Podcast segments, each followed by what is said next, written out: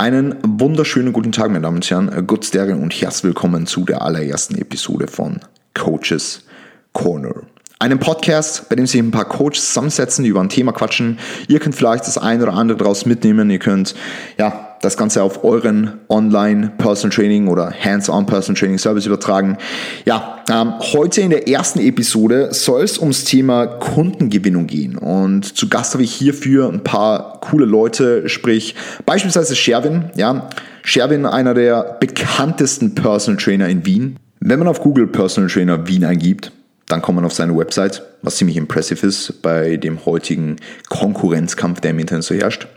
Dann Daniel Kubik. Daniel Kubik werden einige von euch kennen. Ja, ähm, super Athlet und auch ein hammermäßiger Coach, der eine wahnsinnig große Instagram-Präsenz vorzuweisen hat. Deswegen ist er heute auch mit dabei. Ja, Petra Brettenthaler, die sich innerhalb von irrsinnig kurzer Zeit mittels Podcast und schlauem Instagram-Marketing an die Coaching-Spitze Wiens für Frauen gekämpft hat ja, was auch ziemlich impressive ist. Und zu guter Letzt auch noch Tobias Büchner. Tobias Büchner werden auch einige von euch kennen als äh, Prep-Coach, als, als Coach für auch unter anderem ähm, Leute aus der Gen Pop, aus General Population. Ähm, ja, ähm, hat auch einen großen Bekanntheitsgrad in den sozialen Medien, ist äh, etabliert in der Coaching-Szene und auch sehr gefragt. Und wie er das geschafft hat und auch wie es alle anderen geschafft haben, das wollen wir euch heute zeigen. Ich würde sagen, wir starten jetzt einfach mal gleich mal in die Konversation rein. Ähm, ist sehr, sehr entspannt gewesen, sehr, sehr informativ und deswegen packt am besten einen Zettel und Stift aus und legt los. Tere. Dass, dass du auch gegenseitig kennenlernst. Aber wenn du jetzt schon so lieb fragst, ja, jetzt sind wir online. Also Daniel, Daniel du, musst, äh, du musst jetzt loslegen. Wer bist du, was machst du und was hast du heute gefrühstückt? Ja, stabil. Ähm, gefrühstückt auf jeden Fall. Äh, eine Kamerarundfahrt mit meinem geliebten Porridge. Ne? Ähm, jeder, der mich verfolgt, kennt es wahrscheinlich. Ähm, ja, esse jeden Tag das Gleiche. Freue mich auf jeden Fall erstmal, dass ich hier mit euch in der Runde dabei sein darf. Ne? Das ist mir echt eine Ehre. Gab es in der Form wahrscheinlich auch so noch nie. Ich weiß nicht, hast du schon mal so einen großen Podcast gemacht? Nee. nee. Ich habe schon mal.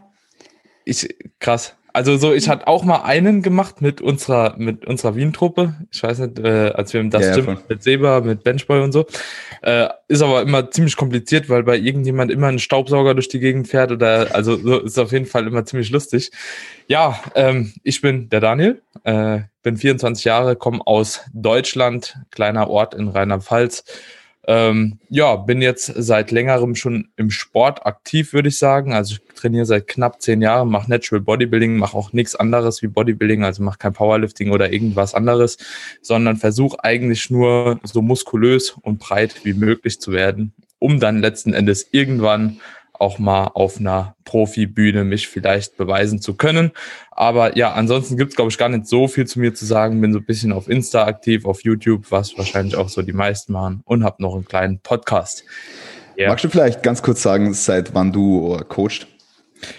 Ich coache seit, eigentlich coache ich schon relativ lange. Ne? Also so allgemeines Coaching, ne? ich habe schon viele PTs gegeben früher. Ähm, ich denke, ist es halt schwierig, das zu differenzieren. Ne? Früher waren es halt eben nur mit Kollegen, Freundinnen und so weiter und so fort. Also ich denke, ich bin jetzt schon in der Betreuung so seit fünf Jahren eigentlich, mhm. dass ich immer mal wieder jemanden äh, länger auch betreue. Ähm, so richtig über das Online-Coaching, also das war damals aber eher alles so offline. Ne? Ähm, also Bekanntenkreis, vielleicht mal hier oder da den anderen Dude im Studio gecoacht, aber ähm, online bin ich jetzt so seit eineinhalb Jahren, glaube ich, dabei ähm, bin auch schon relativ steil dann eingestiegen. Also ich habe angefangen irgendwie mit fünf Klienten. Ähm, nachdem ich das erreicht habe, habe ich gesagt, okay, nehme ich zehn, dann nehme ich 15, dann nehme ich 20. Jetzt bin ich irgendwo bei plus 30. Ähm, also es ist die ganze Zeit ähm, ein relativer Aufmarsch, aber auch weil ich einfach merke, so man wird effizienter irgendwo. Ja, man wird effizienter, die, die Arbeitsprozesse werden besser und ich handle jetzt 30 plus besser wie damals 15 so. Ja, ja voll voll. Sicherlich ähm, sehr, sehr interessant, wenn wir dann später noch genau darauf eingehen, wie du zu dem Ganzen anfänglich auch kommen bist, also vom Personal Training ja. dann auch ins Coaching über und wie du diesen Übergang gemacht hast, ähm, auch im Hinblick auf die Kunden, die du dazugenommen hast oder eventuell sogar vom PT mitgenommen hast. Ähm, ja. Petra, magst du ganz kurz sagen, was du heute gefrühstückt hast, ähm, wie das Training zu Hause läuft und ähm, was fragen wir noch? Na, sag einfach du mal jetzt so für die, wie du wie du auf den Gedanken gekommen bist, äh, Personal Trainerin zunächst einmal in erster Linie zu werden. Also heute gefrühstückt habe ich meine Oats. ähm, ich esse Alle auch sehr gerne jeden Tag, jeden Tag meine Oats und dazu einen Protein-Pancake. Ähm, ja, Home-Training läuft gut, wird immer besser. Die erste Woche war scheiße, aber es, es, ich gewöhne mich dran und es macht immer mehr Spaß. Ähm, wa warum ich Personal Trainer geworden bin, oder? War das ja, genau. die letzte Frage? Genau. Die, ich bin ja doch schon etwas älter.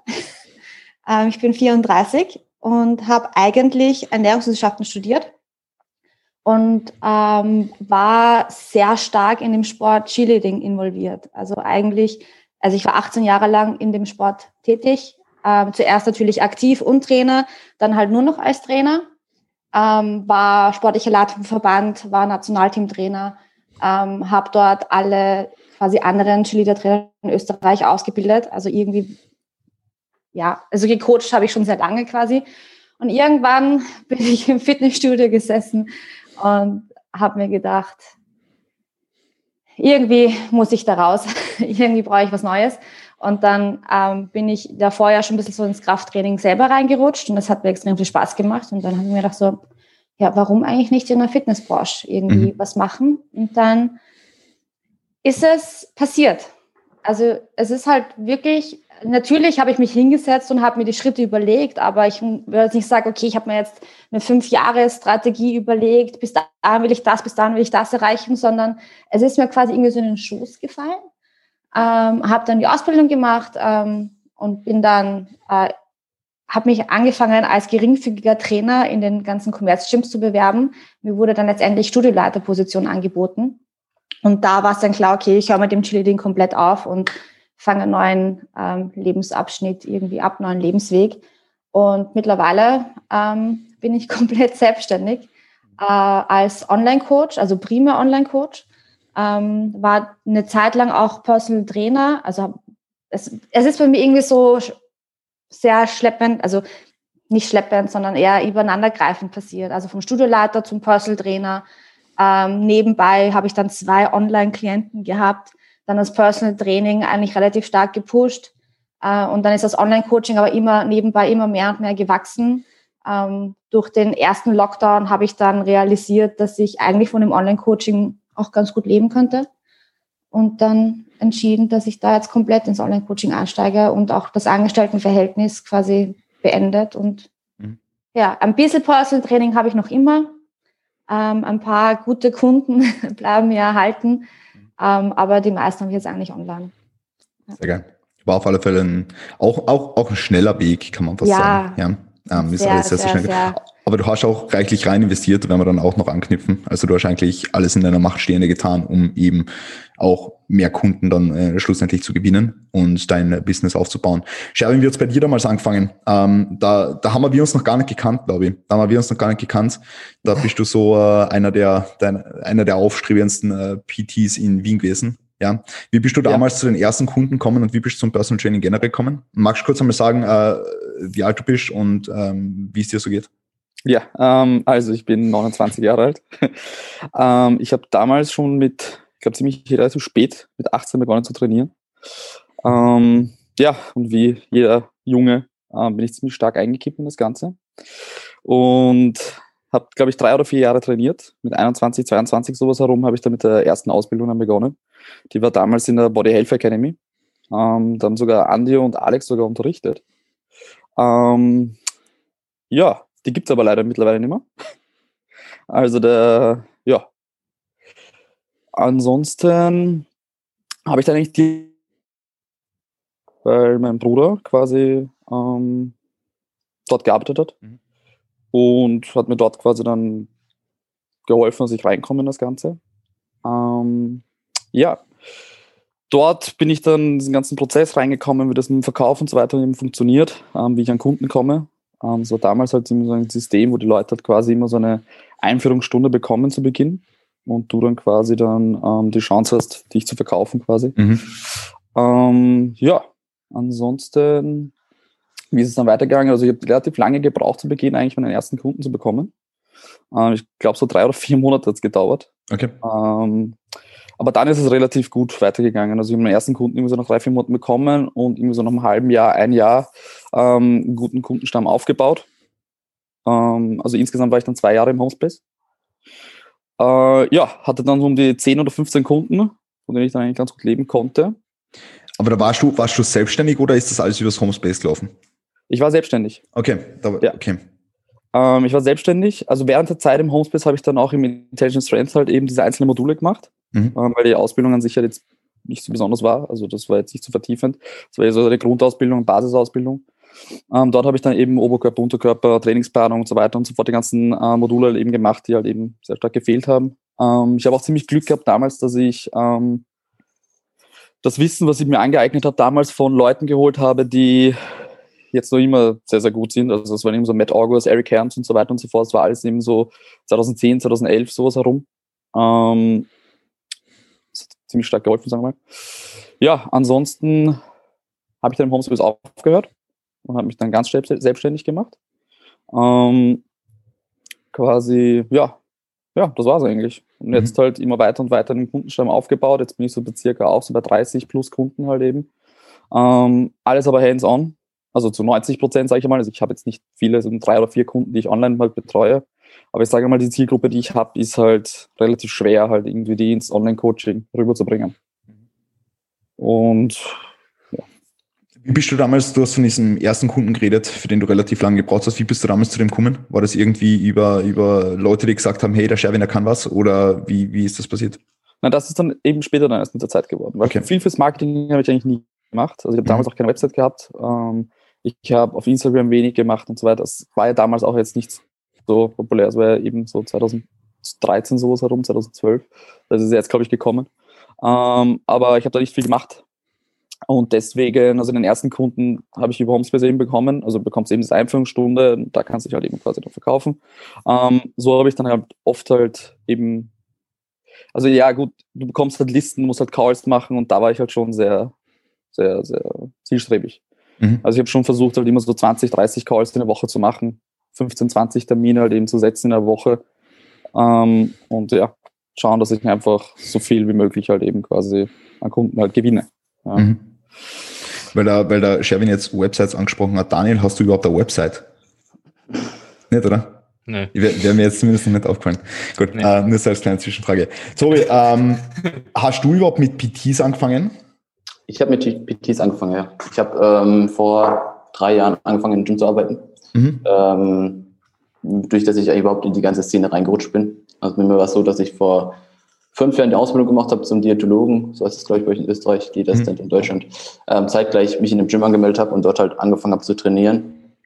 Ähm, dann das Glück gehabt, dass in dem Gym, Daniel wird, wird ihn kennen, äh, Nicolas Rojas, Mhm. äh, damals ein, ein Vorbereiter, immer noch Vorbereiter, der Leute auf die Bühne bringt, äh, mit seinem Team Troja ansässig ist und bin halt dort dann direkt in dieses Natural Bodybuilding Prep Ding reingerutscht und habe halt da auch, also ich bin seit vier Jahren eigentlich auf Wettkämpfen dabei, war dabei als, als äh, Betreuer dabei und habe eigentlich halt relativ schnell gemerkt, dass ich äh, ja sowas ähnliches machen möchte. Dann nach meiner Ausbildung ähm, in dem Gym angefangen zu arbeiten, dort ganz normal PTs gemacht, ähm, Trainerscheine nebenher, keine Ahnung, Weiterbildung online und so weiter. Und dann letztes Jahr daraus und mich selbstständig gemacht. Und Mhm. seitdem arbeite ich als Online-Coach. Wie hast du es geschafft, äh, seit Beginn der Prep quasi dein Business so durch die Decke gehen zu lassen? Was würdest du sagen? Ähm, also Instagram hat mir natürlich nicht viel geholfen. Ähm, die Prep selbst, also während der Prep habe ich echt gar nicht so viel Instagram gemacht. Mhm. Eigentlich erst nach der Prep, so richtig. Ähm, damals, keine Ahnung, so ein Beitrag pro Woche oder sowas, also wenn überhaupt. Ähm, weil war eigentlich gar nicht so meins. Aber ich sag mal so, für das Online-Coaching, ihr wisst alle, braucht man es dann doch irgendwo. Mhm. Leider, irgendwie. Also Ähm. würden, wir, würden wir alle agreeen, dass man äh, für, für Online-Coaching schon eine, eine Internetpräsenz haben sollte? Wahrscheinlich, ne? Ja. Schon. Genau. Und ähm, ja, bei Instagram hat mir dann schon viel geholfen, sag ich mal. Also ich meine, ich habe in den in der letzten im letzten Jahr auch zwei Leute vorbereitet, die haben mir Mhm. mit Sicherheit auch ein bisschen was gebracht. Also oder was heißt gebracht? äh, ich meine, Resultate sind einfach wichtig für uns, gar keine Frage. Äh, das hat vielleicht eine Rolle gespielt, aber keine Ahnung. Also einen einzelnen Faktor auszupicken, weiß ich nicht, ob das machbar ist. Daniel, wie würdest du die, Mar äh, die, die, die, die Wichtigkeit von Marketing gegenüber Resultaten, was der Tobi jetzt angesprochen hat, äh, schätzen? Also, Also jetzt äh, ganz, ganz abgesehen jetzt von Wettkampfvorbereitungen, jetzt einfach nur Resultate im Coaching bringen versus das Marketing und die Leute quasi so heranziehen. Ich glaube, das ist sogar 50-50. Ähm, ich denke, dass Resultate halt eine längere Zeit brauchen, wie zum Beispiel Social Media, um sich irgendwo zu etablieren. Aber ich nehme mal an, einfach mal in Nicolas Rojas oder jetzt zum Beispiel in Patrick Teutsch auch, ja. Ähm, es sind jetzt zwar unterschiedliche Beispiele, aber ein Patrick Teutsch, ähm, ich höre immer wieder nicht seinen Namen als Athlet ne, in Bezug auf Vorbereitung, sondern ich höre immer wieder seine Ergebnisse. Ne? Also so sie die letzten Jahre, Valentin Semmler macht irgendwie den ersten, äh, Philipp Sebald holt einen Gesamtsieg, Mischa Schmidt holt einen Gesamtsieg, Norman holt einen Klassensieg und so weiter und so fort. Und der tritt da auf halt immer mit einer Truppe und räumt einfach einmal alles ab Hm. und geht dann wieder so. Ist aber als Coach eigentlich gar nicht so etabliert. Ne? Also Patrick hat vielleicht fünf, sechs Kunden, ähm, mehr kann der auch gar nicht verkraften, aber als Vorbereiter, der liefert halt jedes Jahr einfach ein Ergebnis. So, das ist halt immer Spitzenklasse und die Leute fühlen sich zu dem hingezogen. Also ich weiß, wie viel Anfragen der für so eine Wettkampfvorbereitung hat und das nicht aufgrund seines Status, sondern einfach, weil der halt eben die letzten Jahre so Ergebnisse geliefert hat. Ne? Weil zum Beispiel, wenn ein Janis Karra mir sagt, so, ey, äh, Daniel, so ich glaube, ich gehe nächstes Jahr zum Patrick, weil der macht seine Leute halt immer fresh. Ne? Dann sagt er nicht, ey, ich gehe zu Patrick, weil er ist ein guter Athlet, sondern er bringt Resultate. Und das finde ich halt ziemlich interessant. Aber man sieht auch ganz gut, dass zum Beispiel Team Troja, ne, also kaum Social Media Präsenz, beziehungsweise man kann ja wirklich sagen, so die Social Media Präsenz, die sie haben, ähm, ist für das aktuelle Zeitalter, ähm, wenn man sich das Ganze so mit anderen vergleicht, nicht mehr so ähm, unbedingt zeitgemäß, aber ähm, die bringen halt auch Resultate immer wieder. Also ich kam zu Team Troja 2017 nicht, weil ich irgendwie gesehen habe, okay, die sind äh, krass irgendwie ähm, im Social Media vertreten. Nee, so ich wusste, dass der Nico Posing-Seminare gibt. Ich war das erste Mal auf dem Posing-Seminar bei ihm und weiß halt, er hat seine Leute gut vorbereitet. So, ich war zwar bei ihm nur fürs Posing und für die Farbe, aber ich wusste so, wenn ich hier hingehe, so seine Leute posen gut, die machen die Arbeit und ähm, da waren andere im Social Media schon weiter vertreten. Ne? Also so, ich wusste, ich habe da andere Anlaufstellen, aber trotzdem ähm, habe ich gewusst, wie die als Team da auftreten, äh, was das die letzten Jahre so gebracht hat. Und dementsprechend bin ich auch zum Nico gegangen. Und ich muss sagen, ich war halt auch super zufrieden. Und ich finde, das ist halt eben, Resultate sind in dem Sinne halt eben cool, weil du einen guten Vergleich hast. Ne? Also so, du weißt, was letzten Endes dann auf die Bühne kam in den letzten Jahren. Und bei Online-Coaching, egal wie gut das Social Media gemacht ist, kann trotzdem sein, dass die, die Leute halt eben nicht richtig preppen. So, oder du letzten Endes da alleine stehst. So, weil wie man sich nach außen hin gibt und was man letzten Endes umsetzt, das sind halt zwei Paar Schuhe. Und ähm, dementsprechend würde ich sogar vielleicht sagen, dass Resultate eigentlich wichtiger sind. Also für mich als Sportler, ne, wenn ich jetzt als Athlet mir jemanden suche, dann würde ich, glaube ich, erst auf Resultate gehen, bevor ich irgendwie Online-Präsenz abchecken würde. Mhm. Definitiv. Und wie würdest du sagen, unterscheidet sich das jetzt von Leuten mit Bühnenambitionen hin zu Leuten aus der General Population? Das ist eine gute Frage. Ähm, ich denke, wichtig ist es im ersten oder am Anfang zumindest, dass du dich mit deinem Coach irgendwie oder mit den äh, Sachen, die er von sich preisgibt, so ein bisschen committen kannst. Ne? Also, dass du sagen kannst, okay, ähm, das, was der da äh, preisgibt, das finde ich cool. Ähm, ich denke, der kann mir da helfen zu dem Ziel, wo ich hin will, ähm, weil man sieht ja auch oftmals durch Social Media halt schon die Arbeit ein bisschen. Was machen die? Wie gehen die vor? Ähm, vielleicht, wie trainieren sie auch selbst? Dann kommt das halt eben auch nochmal ins Spiel. Ähm, und dann ist halt die Frage so in der Gen-Pop-Schiene, kannst du dich damit committen, was der macht oder eben nicht ähm, committen kannst, so dann ist es okay. Ähm, weil wenn du zu jemand gehst, der nur Resultate liefert, ist es halt eben auch die Gefahr, du weißt nicht, wie er arbeitet, du weißt nicht, wie die Person ist. Und also so, das sind immer die zwei Dinge, die zwei Körbe, die du quasi abwägen musst. So, willst du lieber besser aussehen oder kannst du dich halt eben mit diesem Coach so anfreunden und lange mit dem zusammenarbeiten von dem, was du gesehen hast? Mhm. Ähm, als Wettkampfathlet würde ich immer sagen, okay, ich gehe zu dem, der Resultate liefert. Mhm. Ähm, und als Gen-Pop-Athlet, glaube ich, würde ich tendenziell eher zu dem, der das Online-Marketing äh, besser macht und vielleicht auch mehr Preis gibt von sich und seinem Coaching, äh, zu dem gehen, weil ich dann einfach mehr Sicherheit habe, ähm, okay, ich kann langfristig halt besser mit dem arbeiten. Ne? Ich, ich denke, oftmals hat man auch zu diese Top-Prep-Coaches und so weiter einfach nicht so den Bezug, weil sie eben auch ja. nicht so viel auf Social Media machen und so weiter. Ja. Und man kennt halt einfach nur die Resultate. Wie zum Beispiel der Valentin, der redet jetzt nicht ja. täglich in die Kamera und sagt, was er untertags einfach macht und wie er seine Check-ins macht und whatever. Man weiß einfach, okay, der ist einer der Besten, so. Und deswegen gehen die Leute auch zum Valentin, ja wie man ja. sieht. So, ähm, Daniel, für die, du, du weißt nicht, Tobi, Petra und Sherwin sind alle beim Valentin. stabil. Stabil. Ja, deswegen jetzt auch äh, ganz kurzes Beispiel, weil ihr, ihr kennt halt seine Ergebnisse und deswegen seid ihr alle bei ihm. Ja, ist ja logisch. Ähm, Petra, Sherwin, was würdet ihr sagen, wie wichtig sind Resultate im Personal Training? Vielleicht, vielleicht zuerst an Sherwin gerichtet, weil er hauptsächlich PTs macht. Und dann kannst du Petra anknüpfen und den Vergleich mit Online-Coaching machen. Ähm, sehr wichtig. Also ich merke halt an und für sich, dass ich die meisten Anfragen eben deswegen auch bekomme. Also okay. auf der Website, wenn man halt eben sieht, die ganzen Vorher-Nachher-Bilder. Im Nachhinein, wenn ich die Kunden dann immer frage, sagen sie immer wegen der Resultaten. Ja.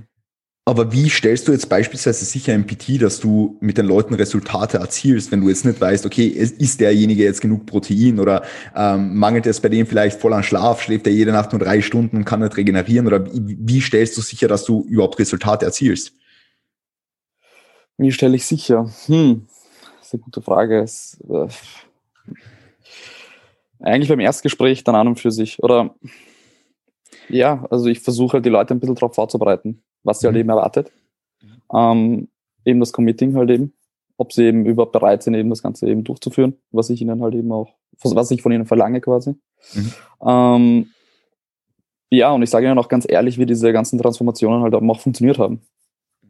Ja, dass es jetzt nicht irgendwelche zehn oder zwölf Wochen Transformationen waren, auch wenn es bei den Bildern halt eben dazu steht, weil das war ja an und für sich jetzt nur die Diät. Aber ich schreibe halt auch oft dazu, wie lange ich mit diesen Personen auch schon zusammenarbeite. Und mhm. das sind halt oft Jahre. Ja. So einfach klare Expectations machen von Anfang an. Ja, weil, ja, ja schon. Weil das erwarten sich eigentlich so diese Gem Population, die halt, oder quasi diese Leute, die zu mir kommen, ähm, erwarten sich genau eben das. Dass sie sagen, okay, hey, drei Monate und ich möchte so ausschauen wie auf diesem Bild da, was du da eben mhm. quasi gepostet hast. Mhm.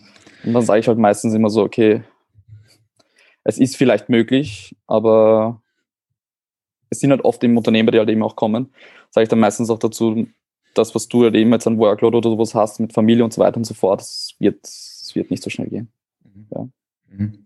Petra, wie würdest du jetzt aus eigener Erfahrung unterscheiden äh, die Zielgruppe für Online-Coaching und die Zielgruppe für Personal Training? Was hast du da für Unterschiede gemerkt? Ähm, waren das jetzt Leute, die du alle vom PT ins Online-Coaching überführen konntest oder waren das jetzt Leute, die du dann extra wieder für Online-Coaching ähm, angeworben hast durch deinen Podcast, durch Social Media und so weiter? Also im Online-Coaching habe ich keinen einzigen Kunden, der mit bei den PTs angefangen hat. Okay. Ähm, ich habe es probiert, ähm, an, mit ein paar quasi dorthin zu führen. Aber es ist, also ich war ja auch im Homesplace Personal Trainer, so wie der Sherwin. Und dort einfach die, die Zielgruppe, die dort herumläuft, ist eine ganz andere. Äh, wie wenn du halt jetzt quasi Leute, die sich für ein Online-Coaching interessieren oder Leute, die wirklich so eine Transformation machen wollen. Ja. Ähm, dort im Homesplace geht es eigentlich primär, also generell Homesplace, es ist halt, es ist Wellness. Ähm, und die Leute gehen dorthin, weil sie halt was für ihre Gesundheit machen wollen, weil sie halt sich wohlfühlen wollen, zum Teil auch, weil sie einen Personal Trainer als Statussymbol haben wollen.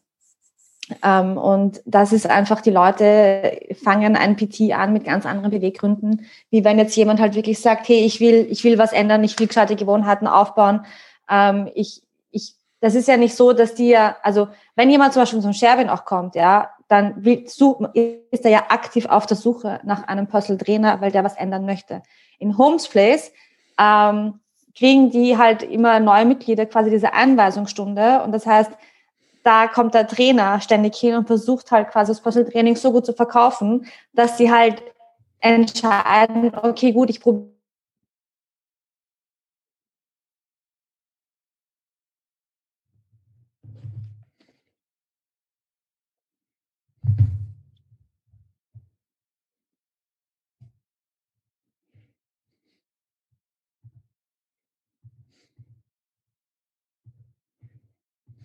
habe da die meisten Online-Trainees bekommen.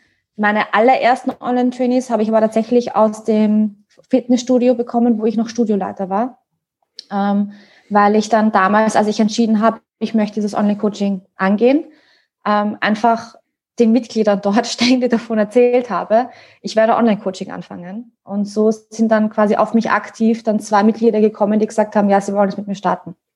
Mhm. Also so, so war quasi mein Beginn ins Online-Coaching. Okay. Irre. Ähm, also me mega, mega gut. Äh, Tobi, wie war das bei dir, als du noch PTs gemacht hast und dann der Übergang zum Online-Coaching? War das irgendwie sehr, sehr flüssig und hast du da Kunden mitnehmen können oder hast du das wieder dann äh, komplett von, von Anfang an aufrollen müssen? Und wie bist du zu deinen ersten Kunden im Online-Coaching gekommen? Also bei mir war das so, dass dadurch, dass ich in dem Gym ansässig war, wo eben immer wieder Leute hingekommen sind, die, sich haben vorbereiten lassen, ähm, bin ich da halt relativ gut in Kontakt gekommen mit Leuten. Also ich habe keine Leute aus diesem Gym, in dem ich gearbeitet habe, das war ein relativ kleines privates Studio, übernehmen können, sondern primär Leute aus dem Team, die sich dann irgendwann entschieden haben, okay, ich komme zum Tobi. Ja. Ähm, dort habe ich dann, keine Ahnung, drei, vier oder so mitnehmen können oder bekommen, mehr oder weniger. Und das waren dann mehr oder weniger auch so meine Start, Startkunden, mit denen das Ganze dann ins Rollen gekommen ist. Zeitgleich eben zwei Freunde vorbereitet, also Kevin und Lisa, die ich damals vorbereitet habe, waren, das war bald alles umsonst eigentlich. Ähm, ich habe auch eigentlich erst mit Oktober Geld bekommen von den Leuten für, für das Coaching. Zuvor war das eigentlich alles auf Freundschaftsbasis. Ja. Auch der David, den ich dann vor zwei Jahren vorbereitet habe, war auch eher so ein Freundschaftsakt, ähm, wo wir auch viel, ja, wo wir viel zusammen gemacht haben. Es war nicht nur meine Arbeit so, sondern es ist sowieso nie die, nur die Arbeit vom Coach, aber sehr viel Absprache einfach gemacht haben. Und ja, eigentlich kamen dann die meisten über Instagram oder eigentlich alle. Ja, ähm, klar, die, ein paar auch von Mund-zu-Mund-Propaganda, das wird bei euch allen so sein, ähm, dass ihr einfach auch durch Erzählung oder durch Empfehlung welche bekommt. Ähm, und ja, so ging, kam, kam dann eins zum anderen. Also aus dem, aus dem Gym habe ich selbst wenig mitgenommen, aus dem Gym selbst mehr einfach aus, der, aus dieser Gruppe, die dann immer wieder ins, ins Gym kam. Würdest du sagen, dass es für aufstrebende Coaches Sinn machen kann, dass man am Anfang wirklich kein Geld dafür verlangt? Hm, ist halt immer schwierig, ne? wenn, man, wenn man noch nichts vorzuweisen hat, ähm, dann direkt entsprechend, also umsonst was zu machen, ist vielleicht immer kritisch. Ja? Ähm, ich würde schon einen kleinen Betrag verlangen ähm, und dann halt relativ vorsichtig sein mit, mit dem Preis steigern, weil ich habe so das Gefühl, viele steigern zu schnell ihren Preis, also steigen zu, zu, hoch, zu hoch ein einfach. Ähm, das kann man einfach über die Zeit machen, äh, aber umsonst sollte man es wahrscheinlich nicht anbieten. Das hätte ich vielleicht damals auch nicht machen sollen. War aber eher so ein Freundschaftsakt. Aber bei den Athleten, die du ähm, gemenschent hast, hat sicher auch nicht an Commitment gefehlt, oder? Nee, gar nicht. Also ich meine, ich habe die beiden danach ja dann auch ins Coaching übernommen. Also die sind danach, hm. dann nach der Prep zu mir ins Coaching gekommen, da dann auch ganz normal bezahlt. Ähm, das ist halt das Ding. Die Leute ja, müssen das ja selbst wollen. Prep-Athleten oder Leute, die eine Prep machen, sind ja ein ganz anderes Zielklientel, wie jetzt zum Beispiel das, was, was Sherwin und äh, Petra hatten. Ähm, von daher, ja.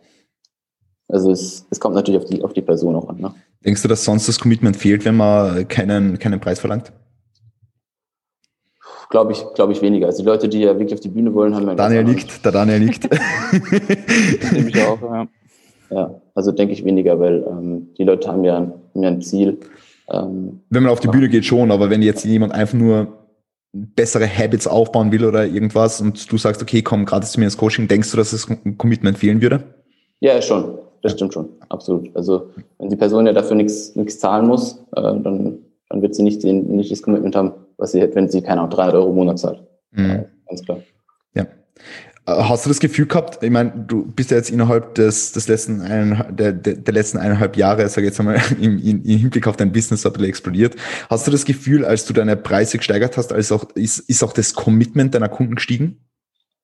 Hm, weniger. Also ich habe damals Preisgestaltung mit, mit Valentin zusammen gemacht, tatsächlich, mhm. weil ich zu ihm gesagt habe, du, ähm, startet in das Ding rein du kennst so ziemlich alle Preise, die es so gibt. Äh, das hat er damals aus dem Online-Coaching-Seminar, glaube ich, gesagt, dass er irgendwie alles schon verglichen hat. Ich habe gesagt, du kennst meinen Werdegang, ähm, du kennst meinen Hintergrund, du kennst meine Ausbildung und so weiter. Mit was kann ich starten? Haben wir halt mhm. gewisse Preise gefunden. Und ich habe die dann bisher nur einmal erhöht und auch nicht wirklich. Ähm, sagt, glaube ich, dann damals nach der Prep. Und seitdem sind die eigentlich gleich.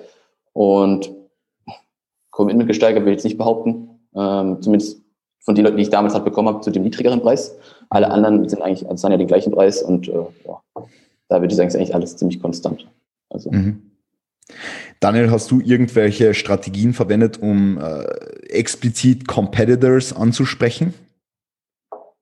Weil du willst ja eigentlich langfristig schon Bühnenathleten haben, oder? Hast du gesagt? Ähm, hauptsächlich ja, Bühnenathleten, aber hast ja. du da irgendwie äh, spezielle Maßnahmen gesetzt, um das auch zu verwirklichen?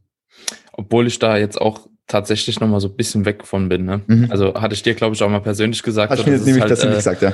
Ja, so bei plus zehn Leuten äh, in einer Saison halt gerade aus dem deutschsprachigen Raum wird es dann doch schon schwierig, alle irgendwo so wie ich mir das zumindest vorstelle, mit Betreuung etc., ähm, dann auf dem Wettkampf begleiten zu können. Ähm, ja, dementsprechend bin ich dann immer so ein bisschen weg, aber tatsächlich, ähm, ich habe halt ein gewisses Bewerbungsformular. Ne? Ähm, und ich äh, kommuniziere das halt eben auch schon bei den Anfragen relativ äh, strikt. Ja, also wenn jemand mir eine Anfrage stellt, dann kriegt er eine Nachricht zurück, die ich auch vorgefertigt habe. Ähm, bezüglich einem, einer Bewerbung, die er mir bitte schreiben soll, wo gewisse Informationen einfach über Person drin ist. Ne? Und wenn ich dann in dieser Bewerbung sehe, ähm, dass, also so, es wird zum Beispiel abgefragt, auf welchem Stand sind Sie von der Ernährung. Einfach nur so grundlegende Dinge, wie ist ungefähr die Makroverteilung, äh, wie sieht so ein Beispieltag aus, wie ist äh, ja auch die Supplementation, einfach nur damit ich sehe, okay, ähm, haben die auch wirklich Bock, mir Infos zu geben oder äh, ist es jetzt einfach nur ein Interessending, äh, warum sie jetzt anfragen? Ähm, und dann kommen noch so Dinge rein, wie trainieren sie aktuell, ne? welchen Split fahren sie, äh, wie ist das Training aufgebaut, wo stagnieren sie und also ich will einfach eine grundlegende Bewerbung von jemandem haben, der zu mir kommt und dann natürlich als letztes Ding auch noch Ziel und auch Formbilder. So. Und wenn mir jemand all das schickt, dann weiß ich, okay, der hat Bock.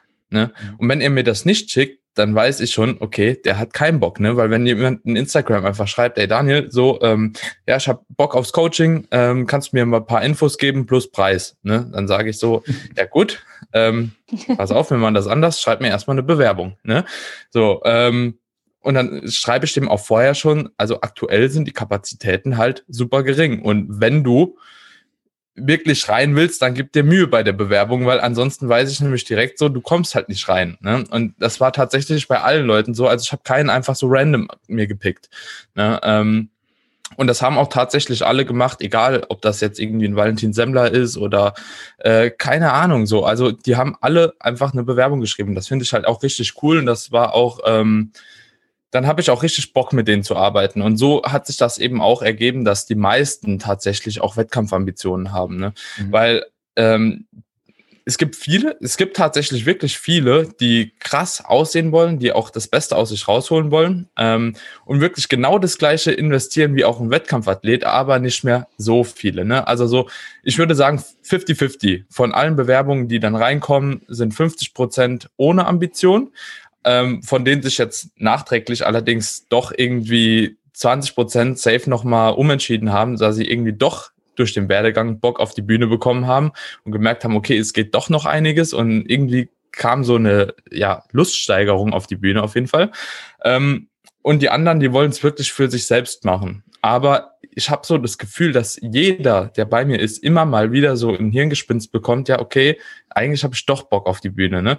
Also so gerade, wenn man sich dann trifft, mit anderen Athleten trainiert, so auch umso mehr der Austausch intern wird, ähm, umso mehr sind die Leute irgendwie so biased. Ne? Also ähm, ja, es ist schon witzig. Aber wie gesagt, ich habe äh, außer diesem Bewerbungsformular, vielleicht habe ich es hier und da mal erwähnt, aber da ich das Coaching eigentlich prinzipiell auf Instagram gar nicht äh, so anteaser, also so in Form von, äh, ja, ey, komm zu mir, ähm, ich habe noch einen Platz frei oder so, ähm, ist das halt eben mehr oder weniger auch mit Zufall gewesen, beziehungsweise die natürliche Selektion über die Bewerbung halt. Ne? Tobi, sprichst du das irgendwie an? Gezielt, weil du hast ja auch äh, relativ viele Leute mit Bühnenambitionen jetzt. Sprichst du das irgendwie äh, explizit an? Ich meine, du, du richtest deine Posts schon auch äh, ein bisschen mehr auf, auf wettkampfambitionierte Leute aus, aber machst du sonst irgendwas? Oder fragst du die Leute gezielt oder hast du irgendwie so ein Bewerbungsformular wie der Daniel? Ich habe, äh, bei mir ist es so, wenn ich, wenn die Leute mir eine Anfrage schicken, sei es jetzt über die Website oder Instagram, dann mache ich in der Regel erstmal einen Call mit denen aus, will die kennenlernen, ähm, schau mir an, wie, wie spricht die Person, hat die, die wirklich Bock, äh, was ist so Intention von, von ihm. Ähm, wenn ich dann, also ich setze es nicht voraus, dass jemand äh, jetzt irgendwie Wettkampfambitionen hat, also ich nehme auch Leute ohne Wettkampfambitionen, definitiv. Ähm, muss auch nicht sein, dass irgendwie jeder Wettkampfambitionen hat ich sehe es ähnlich wie Daniel, da jetzt ein komplettes Team zu haben, 40, 50 Leute, nur Wettkampfathleten, ist schon äh, nicht ohne so. Ähm, auf jeden Fall, ähm, wenn ich dann merke in dem Call oder wenn die Person wirklich Bock hat, dann warum nicht, werde ich das mit dem testen. Dann kommt, es geht der ganz normale äh, Ablaufprozess äh, oder der Coaching-Prozess los. Ähm, ist aber schon, wie du sagst, die Posts sind ja schon ein bisschen ausgerichtet auf Wettkampfleute und deswegen kommen auch sehr wenig Gen-Pop-Leute, die mir diese Anfrage schicken. Also ich habe jetzt ja. niemand, der sagt, ähm, es wird nie eine Option für mich sein. Also die Leute sagen momentan nicht, aber die Option besteht oder die sagen direkt, ich plane in ein, zwei, drei Jahren auf die Bühne zu gehen. Also ähm, ich denke, es hängt auch viel mit Instagram zusammen, was man den Leuten liefert und wen das anspricht. Ja. Dementsprechend kommen dann auch Leute zu einem. Ich habe aber auch irgendwie das Gefühl, es kommen automatisch die Leute, oder? Also so, ja. weil ähm, das Problem ist, dass ganz oft Leute, die so in dieser Gen-Pop, ich nenne es einfach mal Gen-Pop-Schiene äh, sind, dass die, die schreiben dir, kannst du mir einen Ernährungs- oder Trainingsplan machen? Und da schreibe ich einfach nein. Also so, äh, Mache ich nicht. Ist äh, nicht in meinem Angebot drin, ist nicht meine Ambition, irgendjemand im Trainingsplan zu machen. Ich äh, habe da auch so was vorgefertigt schon, ne? Äh, einfach eine, weil irgendwann musst du einfach so ein bisschen automatisieren. Ich habe so eine vorgefertigte Nachricht, da steht dann drin, warum ich halt eben äh, das nicht sinnig finde, einen Trainingsplan für jemanden zu schreiben. Mhm. So, ähm, genauso Ernährungsplan. Ne? Das habe ich einfach vorgefertigt, das ist dann Copy-Paste.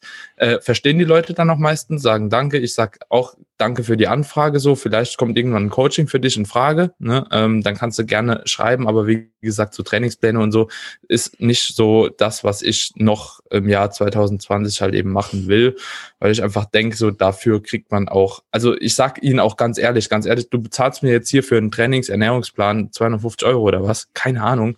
Ähm, das lohnt sich nicht. So, sage ich immer einfach ganz ehrlich, weil ich der Meinung bin, das ist einfach rausgeschmissenes Geld und das kann man besser investieren in, äh, keine Ahnung. Selbst wenn du nur ein Buch kaufst, weißt du, wenn, ich sag dir immer, Digga, kauf dir doch ein Buch für 30 Euro. So, und du weißt mehr, wie der Ernährungsplan dir bieten kann. 100 Prozent. Ne? Ähm, ja, ich versuche es dann immer so auf die Schiene und die meisten Leute sind dann tatsächlich dankbar und haben dann auch eine Frage, so, ja, welches Buch und äh, wo kann ich mich dann schlau lesen und so. Da, da, da bin ich erfüllter irgendwie, wie dass ich einfach denke, so, ja, Hauptsache, ich habe mir jetzt irgendwas verkauft und nochmal irgendwie Geld verdient, so, ne? Ähm, ja.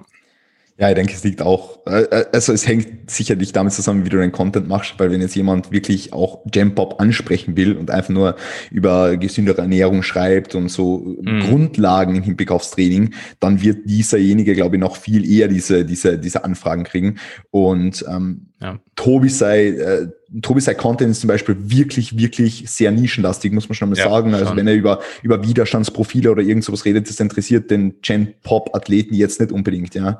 ja. Ähm, Hingegen, Daniel, du bist jetzt zum Beispiel schon ein bisschen mehr Gen-Pop, finde ich, weil ja. du einfach auch eine größere Following-Base hast. Also da musst du mehr äh, die, die, die, die breite Bevölkerung auch ansprechen, die breite Bevölkerung der Trainierenden. Und das ist auch richtig so, ja. Aber deswegen, ähm, Tobi wird jetzt äh, niemand fragen, hey, wie äh, nee, ich mich gesünder? Ich meine schon, ja. Ähm, aber, aber das kriegt eh jeder, ja. Was ja, so, so vom, vom, ähm, von der Aufteilung her, in Relation, ja, genau. Ähm, Petra, wie schaut dein Bewerbungsvorgang aus, wenn jetzt äh, jemand dir schreibt, hey, äh, ich habe Bock auf das und ähm, wie, wie gehst du mit dem dann um? Und hast du da auch äh, ein spezielles Aufnahmeverfahren, so wie die zwei Herren da? ähm, also prinzipiell kriege ich ehrlich gesagt wirklich die meisten Anfragen über Instagram. Ähm, und dann ähm, schreibe ich immer so halt, ja, hey, vielen Dank für die Anfrage und sowas. Und dann schicke ich immer eigentlich direkt, ich würde dir gerne einen Fragebogen schicken, äh, das mache ich dann per E-Mail, dass, dass ich einfach mal die Person ein bisschen besser kennenlernen kann. Ein bisschen auch wie so eine Art Anamnesegespräch, was man halt beim Personal Training halt eben beim, beim ersten Stuppertraining so in Richtung macht, ähm, um einfach auch die Person kennenzulernen. Ja, haben Sie, was ist die Trainingserfahrung? Haben Sie Verletzungen? Äh, wie schaut es mit der Ernährung aus? Was sind Ihre Ziele? Ähm, et, halt etc. Ja. Und dann ähm, die meisten füllen das extrem schnell aus extrem schnell aus. Und dann kriege ich meistens irgendwie so innerhalb von zwei Stunden, ja, ich bin fertig. ähm, was auch oft immer ein sehr gutes Zeichen ist, weil die, die sind halt wirklich dann committed. Ähm, und dann mache ich mir mit ihnen einen Skype-Call aus. Weil dann will ich sie halt auch wirklich ähm, persönlich kennenlernen. Ich mache den Fragebogen immer vor dem Skype-Call, um einfach auch da ein bisschen die Person im Vorhinein schon kennenzulernen, damit ich mich ein bisschen besser darauf vorbereiten kann, äh, was wird da in etwa auf mich zukommen.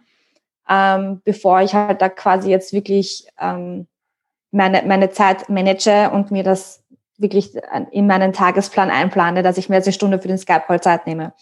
Ähm, weil ich habe auch schon oft genug Anfragen gehabt, wo, wo es dann einfach auch gar nicht dahin resultiert hat, diesen Skype-Call wahrzunehmen. Mhm. Also da bin ich dann mal wirklich gesessen, warte auf den Skype-Call und dann war die Person einfach nicht da. Mhm. Ja, ähm, und das, deswegen habe ich mir den Fragebogen quasi in Voraus. Ähm, und ich Hast du das Gefühl, es hat instant was verändert? Also am Commitment der Leute, die sich dann mit dir auf den Skype-Call treffen? Wie meinst du das? Ja, ob, ob, ob jetzt mehr Leute mit dir diesen Skype-Call machen, weil du den Fragebogen im Vorhinein rausschickst. Ich habe den Fragebogen immer im Vorhinein gehabt. Okay, immer im Vorhinein, okay. Ich habe den immer im Vorhinein gehabt, ja. Ähm, aber das ist dann halt auch zum Beispiel diese Person, die nicht aufgetaucht ist, da habe ich auch relativ lange auf diesen Fragebogen okay. gewartet. Also das ist für mich immer auch ein sehr gutes Zeichen, wie schnell füllen Sie das aus, wie genau füllen Sie das aus. Mhm. Ähm, und auch so dieses, was ist dein Ziel, was ist eigentlich dein Commitment und ähm, auch dieser, ich habe ich hab zum Beispiel auch die Frage, ähm, ich glaube, das habe ich das war das bei, hast du bei dir auch ein Fragebogen drinnen? Ich habe keine Ahnung. Was siehst du, wenn du in den Spiegel schaust? Ja, ja, genau.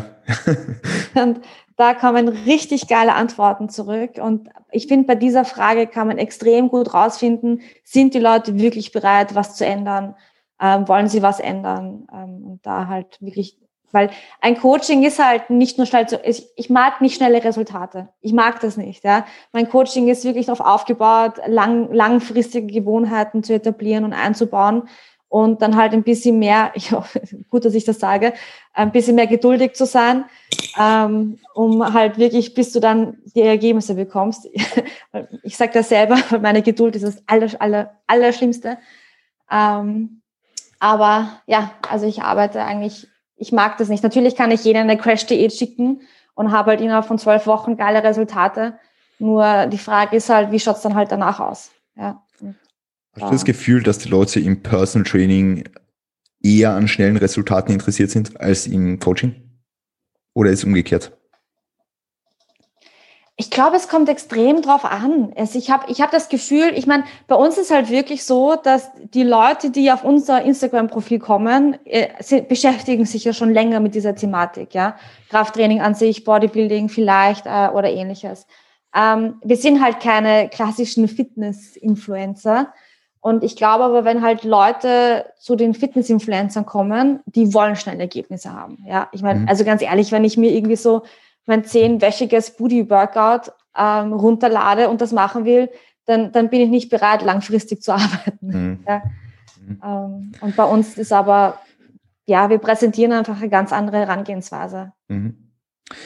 Sherwin, hast du das Gefühl gehabt in einem Personal Training Anamnesegespräch, dass es Leute gibt, mit denen du persönlich aufgrund fehlendem Commitment nicht zusammenarbeiten willst?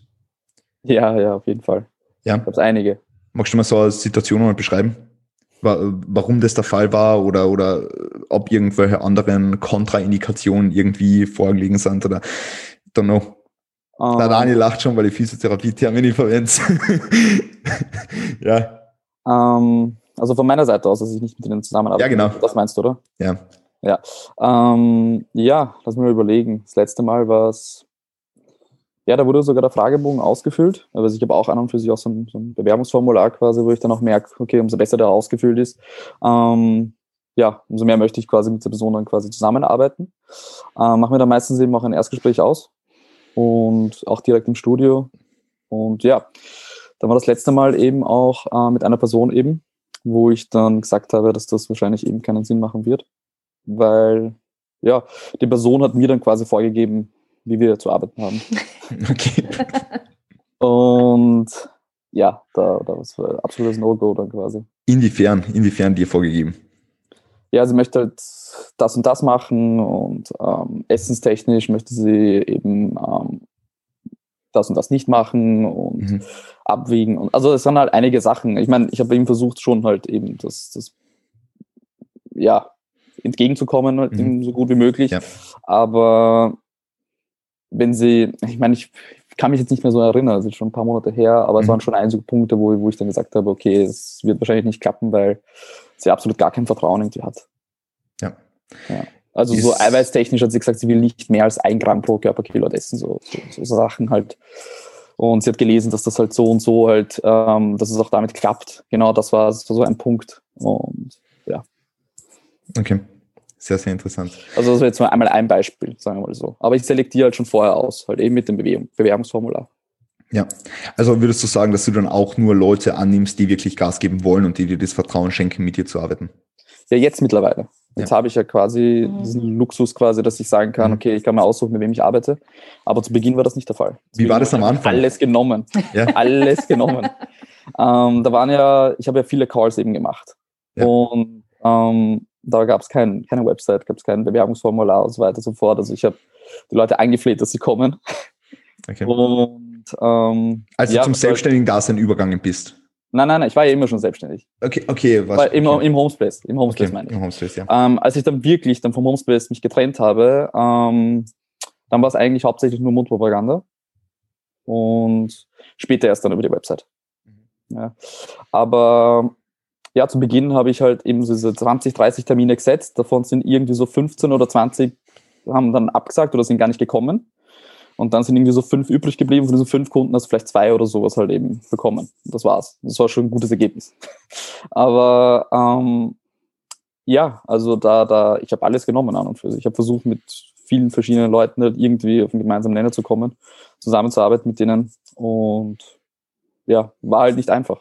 Aber ich finde mal zu Beginn als Trainer ähm, führt das an und für sich jetzt nicht irgendwie, führt kein Weg vorbei an, an dem. Wenn Mhm. du halt gar keine Kunden hast, irgendwie anfangen zu selektieren, finde ich halt. Also, Was macht, was macht. Was macht Sinn deiner Meinung nach für jetzt neue, wirklich Floor-PTs, wenn sie ihre Kunden haben wollen? Ist, ist, es, ist es wirklich das, dass man auf der Trainingsfläche hingeht zu den Kunden und ihnen so, so Tipps gibt, so wie Nein. sie, so, ja, also sowieso, so wie es oft gesagt wird, so. Entschuldigung, ähm, ich will einen Tipp geben. ähm, nein, also das, das, das habe ich auch nie gemacht. Also ich habe das irgendwie so, Homespace wollte das immer von uns. Ja. Ein, zwei Mal irgendwie probiert, aber es klappt einfach nicht. Es ist einfach lächerlich, ja. Es sind teilweise auch Leute, die schon so jahrelang dort trainieren und die wurden wahrscheinlich schon von 20 Trainern eben schon angequatscht. Ähm, sagen schon mittlerweile, hey, schleich dich. Aber das habe ich noch nie gemacht. Aber so mit Calls funktioniert das an und für sich ganz gut. Also ähm, irgendwie versuchen, im Vorhinein ein bisschen Informationen zu holen ähm, wann sie zum Beispiel das letzte Mal im Training waren und zu hinterfragen, hey, warum gehst du nicht mehr trainieren? Was sind so, was sind so die Gründe, warum bist du nicht mehr motiviert? Ähm, das am Telefon eben zu hinterfragen und dann versuchen, irgendwie die Leute zu motivieren zu kommen. Und ja. Vor allem auch einfach präsent sein. Also das, was ich dann gemerkt habe, ist, dass ich dann die ersten PT-Kunden gehabt habe und einfach viel mehr PT-Stunden gegeben habe, war ich einfach viel mehr auf der Fläche, Ja. wo ich halt aktiv als Trainer auch gearbeitet habe. Und dann ist es irgendwie dann so ein Selbstläufer geworden. Also ich habe dann auch am Ende, äh, als ich noch im Homeoffice gearbeitet habe, habe ich dann gesagt, ich, ich kann niemanden mehr neuen aufnehmen. Und die Leute haben sogar auch schon angefangen, aktiv nach mir zu fragen. Ähm, und ich habe gesagt, hab, ich bin voll, ich kann nicht mit niemanden mehr nehmen, weil eben auch damals mein Online-Coaching einfach auch schon so stark raufgegangen ist und ich gemerkt habe, dass da meine Arbeitskapazitäten einfach nicht mehr ganz passen. Aber es ist halt wirklich so dieses auf der Fläche präsent sein als Trainer, ja. Ähm, und gar nicht jetzt so verkauf, nicht versuchen, was zu verkaufen, ähm, sondern halt einfach nur erzählen, was du halt machst. ja.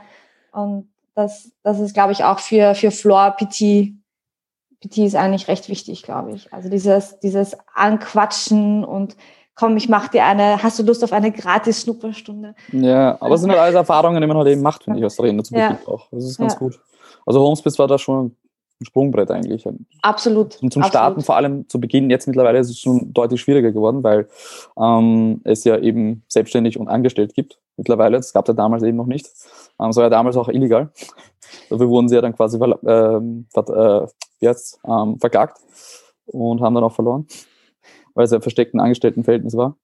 Ähm, aber damals war es auch um ein- einiges einfacher, ähm, als Trainer quasi zu starten. Es ist jetzt halt schon deutlich schwieriger und ich empfehle jedem, empfehle eigentlich meistens jedem halt eben eine gewisse Präsenz aufzubauen, halt eben Mhm. durch Social Media und Website.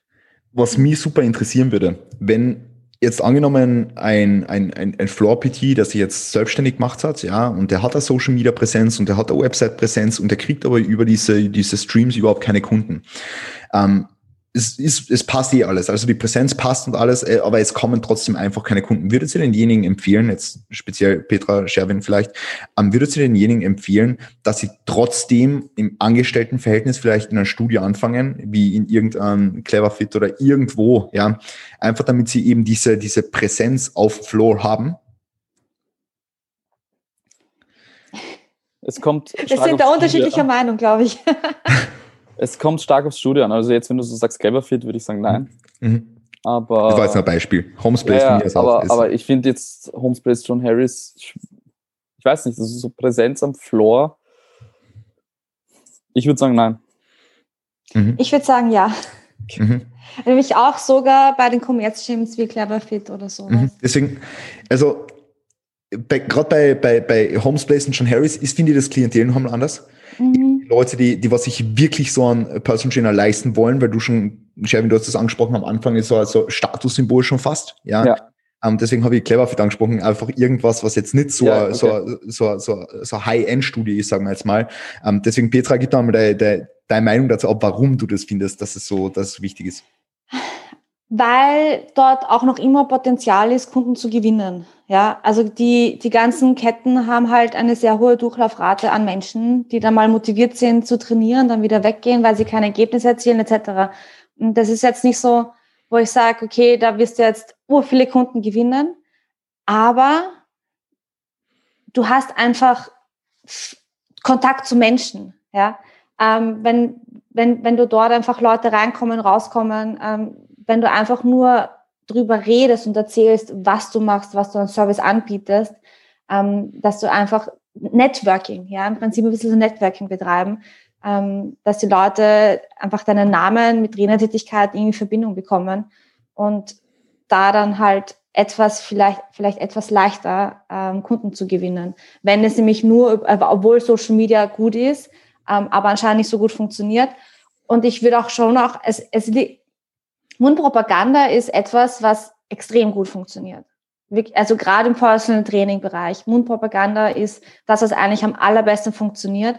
Und von daher auch einfach auch wirklich mit deinen Kunden auch reden. Und warum nicht mal einen bestimmten Kunden fragen, so, hey, kennst du jemanden, der vielleicht Interesse am Training hätte? Ja. Ähm, und halt auch, auch Familien, einfach allen möglichen Angehörigen einfach immer erzählen, was du machst. Es ist nicht verkaufen, sondern einfach nur erzähl von dir, teil, teil, teil deinen Werdegang, teil deine Erfahrungen. Ja, letztendlich ist es das, was wir auf Instagram machen, ja auch nicht viel anders. Wir verkaufen, also ich glaube, keiner von uns hat jetzt irgendwie große Verkaufsstrategien auf Instagram oder sowas, sondern wir teilen einfach uns selber als Person. Ja, und das ist halt das, was gut funktioniert, weil so kommst du halt in die Köpfe von den anderen Leuten hinein. Der Name poppt immer wieder auf. Sie können dich eine Zeit lang verfolgen, passt es quasi auf dieser persönlichen Ebene. Und ich glaube, so kann man dann recht gut irgendwie Kunden gewinnen. Weil es ist nicht dieses, also nur Marketing machen, also nicht versuchen, Instagram nur zu verkaufen. Weil das, das spürt man auch über Instagram, wenn man einfach nur jemandem was andrehen will. Mhm. Mhm. Ja, Danke vielmals. Äh, Sherwin, wie ist es bei dir jetzt derzeit mit die, mit, mit die Kunden? Wie, wie generierst du jetzt deine Kunden? Ich meine, du hast jetzt eh gesagt, du, du lebst jetzt nicht mehr von jedem Einzelnen, sondern kannst jetzt quasi schon selektieren, was durchaus sehr positiv ja. ist. Aber kommt es jetzt bei dir über Social Media, kommt es jetzt bei dir über die Website, was ich ja in der, in der Einleitung schon kurz angesprochen habe, oder ja. kommt es jetzt bei dir über, über eben Mundpropaganda, also nur über Weiterempfehlungen? Ja, zu Beginn war es Mundpropaganda, hauptsächlich mhm. eigentlich. Mhm. Also 100 Prozent. Ja. Ähm, jetzt, also durch die Website dann, ähm, ich habe ja öfter probiert, eine Website eben zu machen. Ähm, und jetzt dann in der letzten Aktualisierung hat das an und für sich sehr, sehr gut geklappt, dass ich auch von der Positionierung her halt eben sehr, sehr gut im Google halt eben aufscheine. Und da ist es dann an und Sehr, sehr, sehr, sehr gut. Ja, ist halt, ist halt, ist halt dann explodiert von den Anfragen her. Ja. Ähm, aber was ich habe halt, ich habe meine Kunden halt sehr, sehr lange behalten, sagen wir mal so. Also jeden Kunden, den ich habe, den betreue ich auch schon sehr, sehr lange. Also ich habe meinen allerersten Kunden noch immer. Und das sind jetzt eben schon fast über sechs Jahre jetzt eben. Ähm, und ja, also dadurch, dadurch verliere ich sehr selten Kunden halt eben. Aber mit der Zeit kommen halt immer Kunden halt auch dazu. Und irgendwann hast du halt als Personal Trainer, vor allem als Personal Trainer, eine Grenze. Also mehr als ähm, 30 Kunden kann ich an und für sich jetzt nicht mehr aufnehmen, weil es sind ja Stunden, die du halt quasi hergibst. Und Mhm. wenn ich sage, okay, ich habe jetzt 30, 40 Stunden in der Woche, ist es eh schon absolut. Das ist Horror. Ich weiß Das eh nicht, wie du das schaffst, acht PTs an einem Tag zu machen. Ja, also das ist auch etwas, was ich nicht mehr machen kann und möchte. Eigentlich ist es etwas, woran, woran ich halt eben auch arbeiten möchte, wo ich sage, okay, ich mache jetzt meine vier oder fünf am Tag und fertig. Und weil du kannst dann an und für sich an dir selber nicht mehr arbeiten, wenn du acht Stunden PT gibst. Weil vor allem durch dieses Hands-on-Training, das Online kommt ja an und für sich auch dazu. Also du machst die Trainingsbetreuung und diese Ernährung, du machst ja alles, was du online machst mit deinem Kunden, ja eigentlich deinem Hands-on-Kunden ja auch. Und da ist auch ziemlich viel offline, da arbeitest du von 50, 60 Stunden die Woche und ja, das, das merkst du dann an für sich einfach. Schon anstrengend, oder? Jetzt Ja, so mental also- und körperlich. Ja, auf jeden Fall. Vor allem halt körperlich halt merkst du es im Training halt sehr, sehr stark. Mhm. Und ich habe das halt eben über die Jahre eben gemerkt. Ja, seit 2017 ähm, ist es schwierig halt in das Ganze reinzukommen. Deswegen habe ich auch mit Valentin dann auch gestartet. Und seitdem läuft es an und für sich sehr, sehr gut. Und versuche halt eben auch viel mehr eben die, diese ganzen Hands-on-Kunden halt auch ins Online halt eben zu übertragen. Mhm. Weil vor allem Leute, die ich halt eben wirklich, Entschuldige, ähm, vier, fünf Jahre eben schon betreue, die brauchen einen für sich überhaupt kein Hands-on-Coach. Und das sage ich ihnen auch jedes Mal. Aber schwierig halt eben, die, die sind das an und für sich gewohnt, dass, da, dass ich eben dabei bin. Und die wollen halt quasi diesen einen Termin in der Woche und freuen sich halt extrem darauf. Ja. Ja. Und ja, mit einem Kunden habe ich es eben gemacht. Das war jetzt eben vor dem Lockdown jetzt. Ähm, vom, und die war, die war sehr enttäuscht, dass sie jetzt quasi eine Online-Kunde geworden ist. ja. So ist jetzt so quasi gesagt, dass ich sie verbannt habe ins Online Stimmt, das hast mal erzählt, die ja. Online-Welt. Ja. Ähm, ja, aber durch, die, durch, die, durch Google durch, ist es an und für sich dann am meisten geworden. Anfangs Ja. Mundpropaganda und jetzt halt eben die Website. ja. Klientel. Also würdest du jetzt aus deiner Position schon sagen, dass äh, auch das, das, das Positionieren auf Google sehr, sehr wichtig ist. Enorm, enorm Ja. wichtig, enorm wichtig. Also es, es hilft dir, sagen wir mal so. Also du, du ähm, deswegen habe ich auch Nein gesagt zu dem Studio-Präsenz dann an und für sich. Ich meine, es hängt schon stark vom, vom, vom Studio ab, weil ähm, ich unterrichte ja bei der PFA dann auch unter anderem und da sehe ich an und für sich, dass die meisten Leute, die nach diesem Unterricht dann eben ins, ins Cleverfield oder sowas gehen oder in andere Studios, Mhm. ähm, oft scheitern und Mhm. oft aufhören und demotiviert sind und sagen immer, hey, das klappt irgendwie nicht und bla bla. Aber Mhm. ähm, also wirklich 90, 95 Prozent der Leute. Ja. Und ich denke mir halt, ähm, die Zeit und die Energie würde ich halt irgendwie anders investieren, wenn ich ein bisschen vielleicht überlegen, okay, ähm, woran liegt, dass ich jetzt irgendwie keine Kunden bekomme, obwohl Mhm. eben das Marketing eigentlich passt auf Social Media. Ja. Und da hilft halt die Website halt eben sehr, sehr stark. Definitiv. Also wenn, wenn du wenn du eine Website hast und Social Media hast, ist denke ich noch einmal äh, ein ganz anderes Level, Auf beziehungsweise wenn du eine gut platzierte Website hast, weil ich habe jetzt Auf auch eine Website, aber auf die schaut kein Mensch. Also das Auf ist wieder ein anderes. ja, Das perfekte Beispiel bin ich halt an und für sich. Ich habe eine gute Website, gute Positionierung, aber null Ja. Social Media Content. Ja. Und das ist ein großer Fehler an und für sich, muss ich sagen. Ja. Aber- ähm, ja. ich glaube, dass die Kunden, die jetzt zu dir ins Personal Training kommen, auch nicht die Zielgruppe sind, die was äh, stark auf Social Media vertreten ist, oder? Das stimmt, genau. Eben, eben also ist wiederum. Deswegen klappt es dann an und für sich auch irgendwie. Genau. genau. Aber es stimmt, genau, ja. Und Daniel, was ich mich bei dir fragen würde, ähm, du machst ja derzeit jetzt gar kein Physio mehr, oder? Hm, Nee.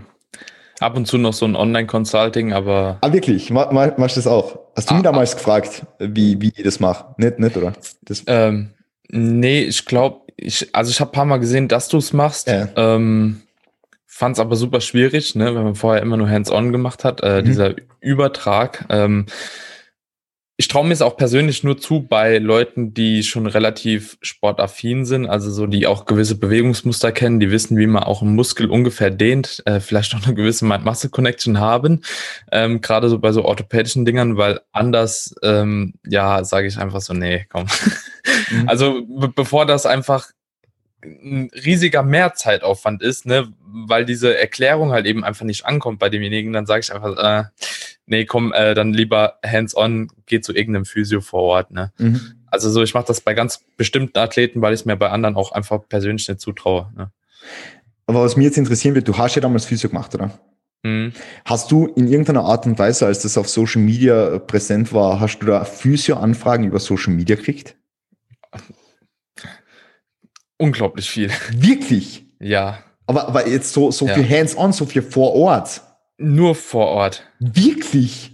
Wirklich. Okay, Also, ja, das ist crazy. Ich du wohnst ja eigentlich, also mich wundert es, so. mich wundert es, dass du keine bekommen hast oder nicht so viel. Also richtig viel. Daniel kann nicht vorbeikommen aus keine Ahnung, 300, 400 Kilometer, ne? So, ich weiß, das ist eine lange Strecke, aber ich bin so verzweifelt halt und ich weiß nicht mehr weiter und du bist in dem Sport so drin und ich denke, äh, du kannst dich da besser reindenken wie jemand anderes. Ich kenne einfach sonst keinen und ich würde auch zu dir kommen, einmal die Woche Ja. so, ne? Ähm, Über die Woche. Okay. Das wirklich. ist crazy. Also so, es hat mich selbst schon schockiert, ne? Also Ja. Ja, doch, also es war schon ziemlich viel, weil, glaube ich, dieser Schmerz einfach so von den Leuten halt so tief in der Birne schon drin war. Ähm, diese Verzweiflung halt, dass sie keinen Ansprechpartner haben, ne? Und Ja.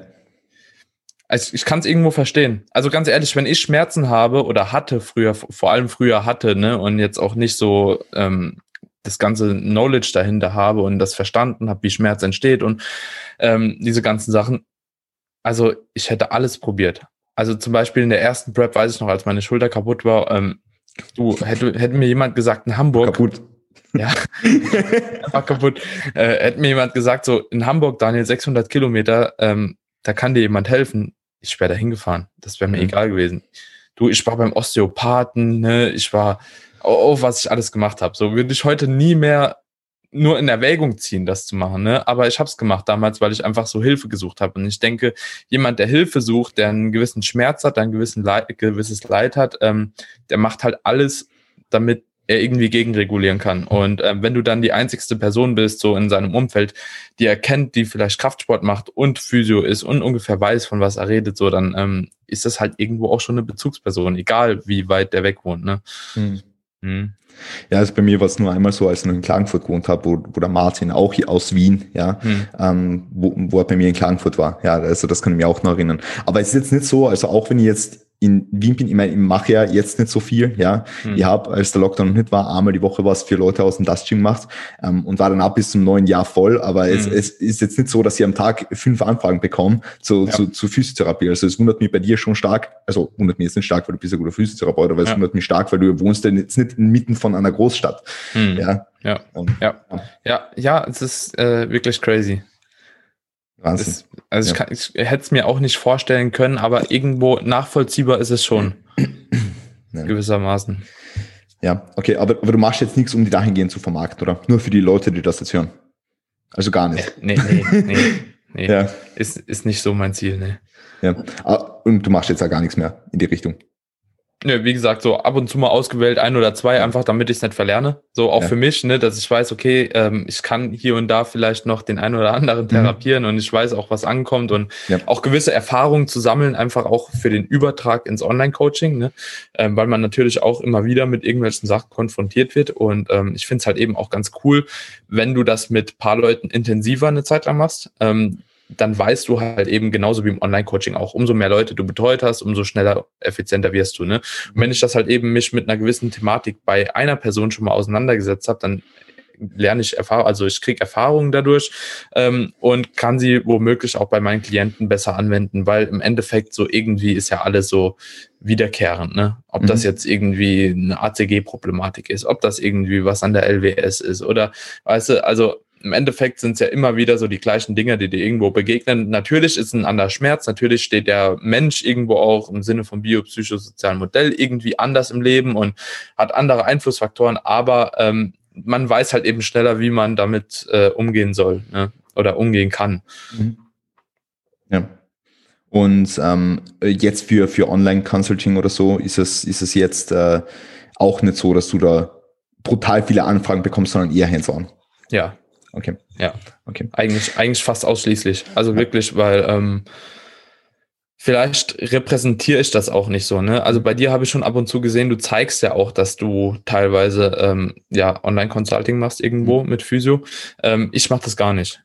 Ne? Also prinzipiell ist es ja bei mir, hatte ich ja eben auch schon angesprochen, ich will eigentlich so wenig wie möglich von meinem Coaching zeigen. Das Ding ist, ähm, ich sehe auch immer ganz fleißig bei euch in den Stories, es wird alles geteilt halt von Klienten und so, ne? Und ich fühle mich halt mittlerweile schon immer schlecht, wenn ich nichts teile, ne? Also so, ich krieg die Markierung und ich denk so, Alter, du kannst nicht, also so, weil äh, das sind zwei differenzierte Arbeiten bei mir, ne? Also so, ich krieg durch Social Media Geld und ich kriege durchs Coaching Geld.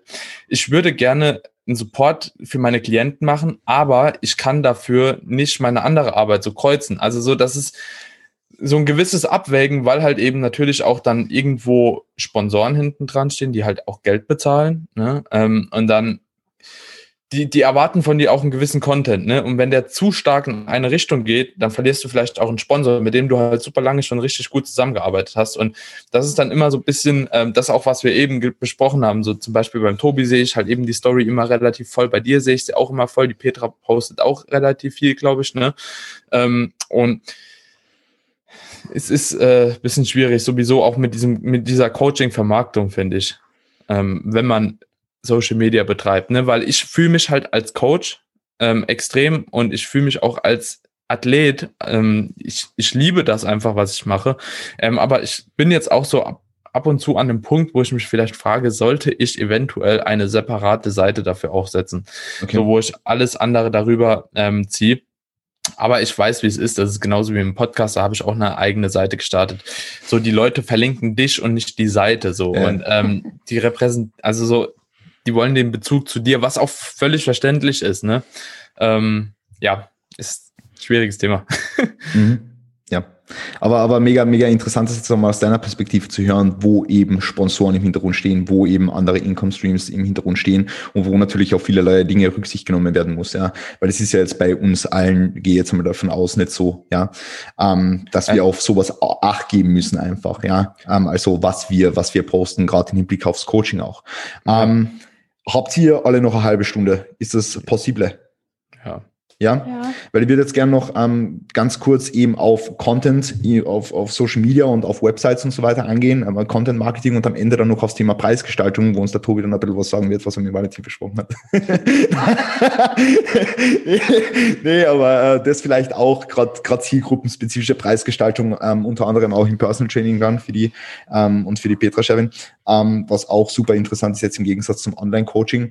Aber jetzt vielleicht einmal bei dir anzufangen, Tobi, ihr habt vorher schon angesprochen, ähm, du bist sehr, sehr zielgruppenspezifisch unterwegs, sehr, sehr nischenlastig auf, auf Instagram im Hinblick auf das, was du machst. Einerseits wettkampfambitionierte Leute, andererseits auf Leute, die sich schon sehr gut in ihrer Vergangenheit, sage ich jetzt mal, mit dem Training auseinandergesetzt haben. Hast du das Gefühl, dass dir das auch genau die Leute bringt, die du haben willst? Würde ich schon sagen, ja. Also es ist halt ein Unterschied, wenn du über eine, ähm, wenn du einen Post machst über wie verlierst du Gewicht also mhm. wie, wie gestaltest du eine Diät oder ob du einen Post machst, wie gestaltest du eine Prep. Ja, das sind einfach schon mal zwei verschiedene Sachen. Und je mehr Content du halt lieferst für diese Zielgruppe, desto eher wirst du die Leute auch ansprechen, desto eher wird sich dein Name in der Nische irgendwo verbreiten. Und ähm, ich denke, das hilft schon extrem, ja, wenn man sein Content auf die Nische aus, ausrichtet, die man ansprechen möchte. Und wie du vorhin schon gesagt hast, jemand, der jetzt mehr Genpop abdeckt, da kannst du auch easy, also ich könnte natürlich auch einfach einen Post machen, keine Ahnung, was sind Makros, pipapo, aber weiß ich halt nicht so ganz, ob das dann die Leute anspricht. Und es, ich meine, es geht immer darum, ähm, das Profil zu vergrößern und mehr Follower zu generieren und überhaupt, aber es ist halt auch wichtig, dass du die Follower hältst, die du hast. Und die musst du auch irgendwo ansprechen. Und wenn ich jetzt anfange, einen ganz anderen Content zu liefern und dann spreche ich vielleicht wieder eine andere äh, Zielgruppe an, bekomme langfristig nicht die Kunden, die ich eigentlich möchte. Ja, langfristig sollen es schon primär Leute werden, die auf die, also das habe ich jetzt auch schon, dass äh, eigentlich die meisten auf die Bühne gehen wollen. Aber soll sich halt schon langfristig in, nur noch in diese Richtung entwickeln. Und dann bringen mir eben Posts oder Beiträge, ähm, bei denen ich jetzt eine sehr breite Masse anspreche. Ich meine, die Basics gelten sowieso für alle. Ja? Äh, der Wettkampfathlet muss auch tracken können, ähm, genauso wie der Genpop-Athlet. Aber ähm, man sollte sich schon irgendwo was raussuchen, in welche Richtung man arbeiten will. So. Hast du das Gefühl, du verjagst potenziell auch anderes Klientel, das eventuell an mehr mh, hm, unterschwelligeren Content interessiert wäre? Könnte sein, könnte sein. Ähm, ich meine, ich habe ja auch schon, momentan bin ich ehrlich, ist so ein bisschen, auf Instagram bin ich nicht so richtig, was bringe ich noch? Ja, also was mhm. bringe ich noch? Nicht, dass ich schon alles abgedeckt habe, aber ihr wisst, wie es ist. Es ist, Content liefern ist schwierig, wenn du schon vieles abgedeckt hast. Und hier und da wiederholt sich sowieso immer wieder alles. Ähm, aber denkt man auch drüber nach, okay, decke ich vielleicht mal hab mehr Basics ab, also rolle ich das Ganze wieder auf, aber nicht so spezifisch ähm, und bringe hin und wieder nur spezifische Posts, um eben mehr Leute anzusprechen. Aber dann ist halt auch wieder die Frage, will ich das? Also will ich die Leute, die dann vielleicht noch nie gehört haben oder nie, noch nie getrackt haben, ähm, die vom Programm her nicht so versiert sind, nicht so.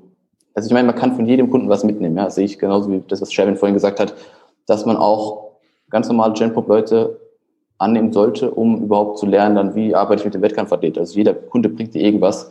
Ähm, da auf jeden Fall am Anfang nicht zu picky sein und nicht von Anfang an zu spezifisch werden, ähm, um überhaupt keine Kunden zu bekommen. Weil wenn du von Anfang an jetzt anfängst, Content zu machen und stellst dich dahin, wie wenn du der, der super Prep-Coach bist und nur so, so, so Zeug lieferst, ähm, dann ist es schon schwierig, überhaupt mal irgendeinen Kunden zu bekommen, weil du hast sogar noch gar kein Resultat. Ja? Ähm, es ist einfach ein bisschen schwierig mit dem, dem, dem Content. Am Anfang würde ich es wahrscheinlich eher basic-lastig machen und dann mich irgendwo spezialisieren. Hast du irgendeinen Plan für dich selbst, wie du deinen Content auf Social Media planst? Ein Plan, du planst, alles klar. Ähm, aber, aber hast du da irgendwie so, so, so ein System, wann du was postest oder, oder ob du jetzt wieder mal Basics ansprichst oder nicht? Oder hast du da irgendwie, irgendwie was im Hintergrund? Mm, also ich bin ehrlich, acht bisschen auf den Feed selbst, also wie mhm. das Ganze aufgestellt ist. So, ich habe momentan so das Ding, dass ich immer zwei Videos poste, ein Bild, dass so eine gewisse Struktur einfach gegeben ist und du auf den Feed kommst, wie wichtig das ist, keine Ahnung. Äh, da, ich meine, Daniel ist eigentlich der Profi hier von uns. Äh, mit wie viel, viel tausend Follower hast du da? Über 60. Ja, ist ja auch eigentlich egal. Ja, ja. Aber der Feed selbst wird jetzt keine große Rolle spielen, aber es kommt halt schon, du kommst auf ein neues Profil oder du kommst auf das Profil und wenn der Feed ein bisschen klar ausschaut, du hast hochwertige Bilder, hochwertige Videos, dann ist es schon mal ein ganz anderer Eindruck. Mal abgesehen davon, was da für ein Content steht, weil der ist ja eigentlich noch mal viel wichtiger als dieser visuelle Eindruck. Ja. Ich, ich finde, ich glaube, das musst du auch so ein bisschen unterscheiden. Also ähm, ich finde das gut, wie der Tobi das macht, weil das ist genau richtig. Ähm, du musst dir halt eben bewusst sein, willst du Social Media machen oder willst du ähm, irgendwie Kunden gewinnen? Ne? Wenn du Kunden gewinnen willst, dann musst du den Feed nicht so ausrichten, dass es halt eben der, der Weltbevölkerung gefällt. Ne? Das ist scheißegal. Also wirklich, das ist ähm, im Endeffekt spielt es keine Rolle. Bestes Beispiel, ähm, Misha Janje kennt ihr, glaube ich, alle. Ähm, was er aktuell macht, ähm, der hat früher immer nur Fitnessvideos gepostet, ne? Nur Fitness. Aber was er aktuell macht, ist Kunden gewinnen.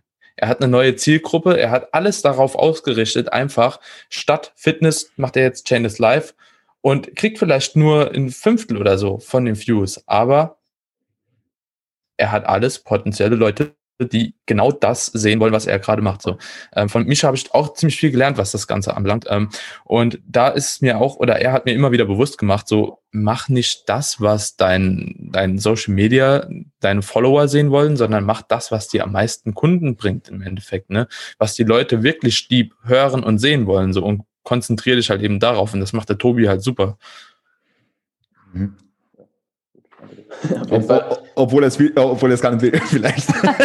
ja, aber, aber, aber doch, das sieht, sieht man halt schon recht ja, ja. gut, wenn man das Profil anschaut. Das, das ist clean. Ähm, jeder weiß genau, okay, der macht halt eben nicht, äh, ja, okay, äh, nimmst ab von A bis B, sondern der macht, ich mach dich zu 100 Prozent statt von 80 irgendwie auf 85, sondern von 80 auf 100 halt. Ne? Mhm. Ähm, und das wird halt schon relativ schnell klar, einfach von der ganzen Strukturierung. Und ich denke, wenn man das dann erreicht hat, dann ist man schon auf einem ziemlich, ziemlich guten Weg. Und ich glaube, das ist auch der Grund, warum viele Leute halt keine Kunden gewinnen. Mhm. Ne? Weil sie mhm. eigentlich über Instagram Kunden gewinnen, aber die machen Social Media Profil als Social Media Profil. Ja. vergessen sich zu vermarkten halt. macht irgendwo Sinn. Wie, wie, wie machst du das? Ich meine, bei dir sieht das immer voll klar durchstrukturiert aus. Bei dir sind die Stories voll, voll durchstrukturiert aus und voll, voll schön. Und das würdest du äh, die Story von äh, der, dem, dem Morgen mit dem Porsche schon vier Tage im Vorhinein planen oder so. So schaut das bei dir aus. Also ohne Witz. Ja.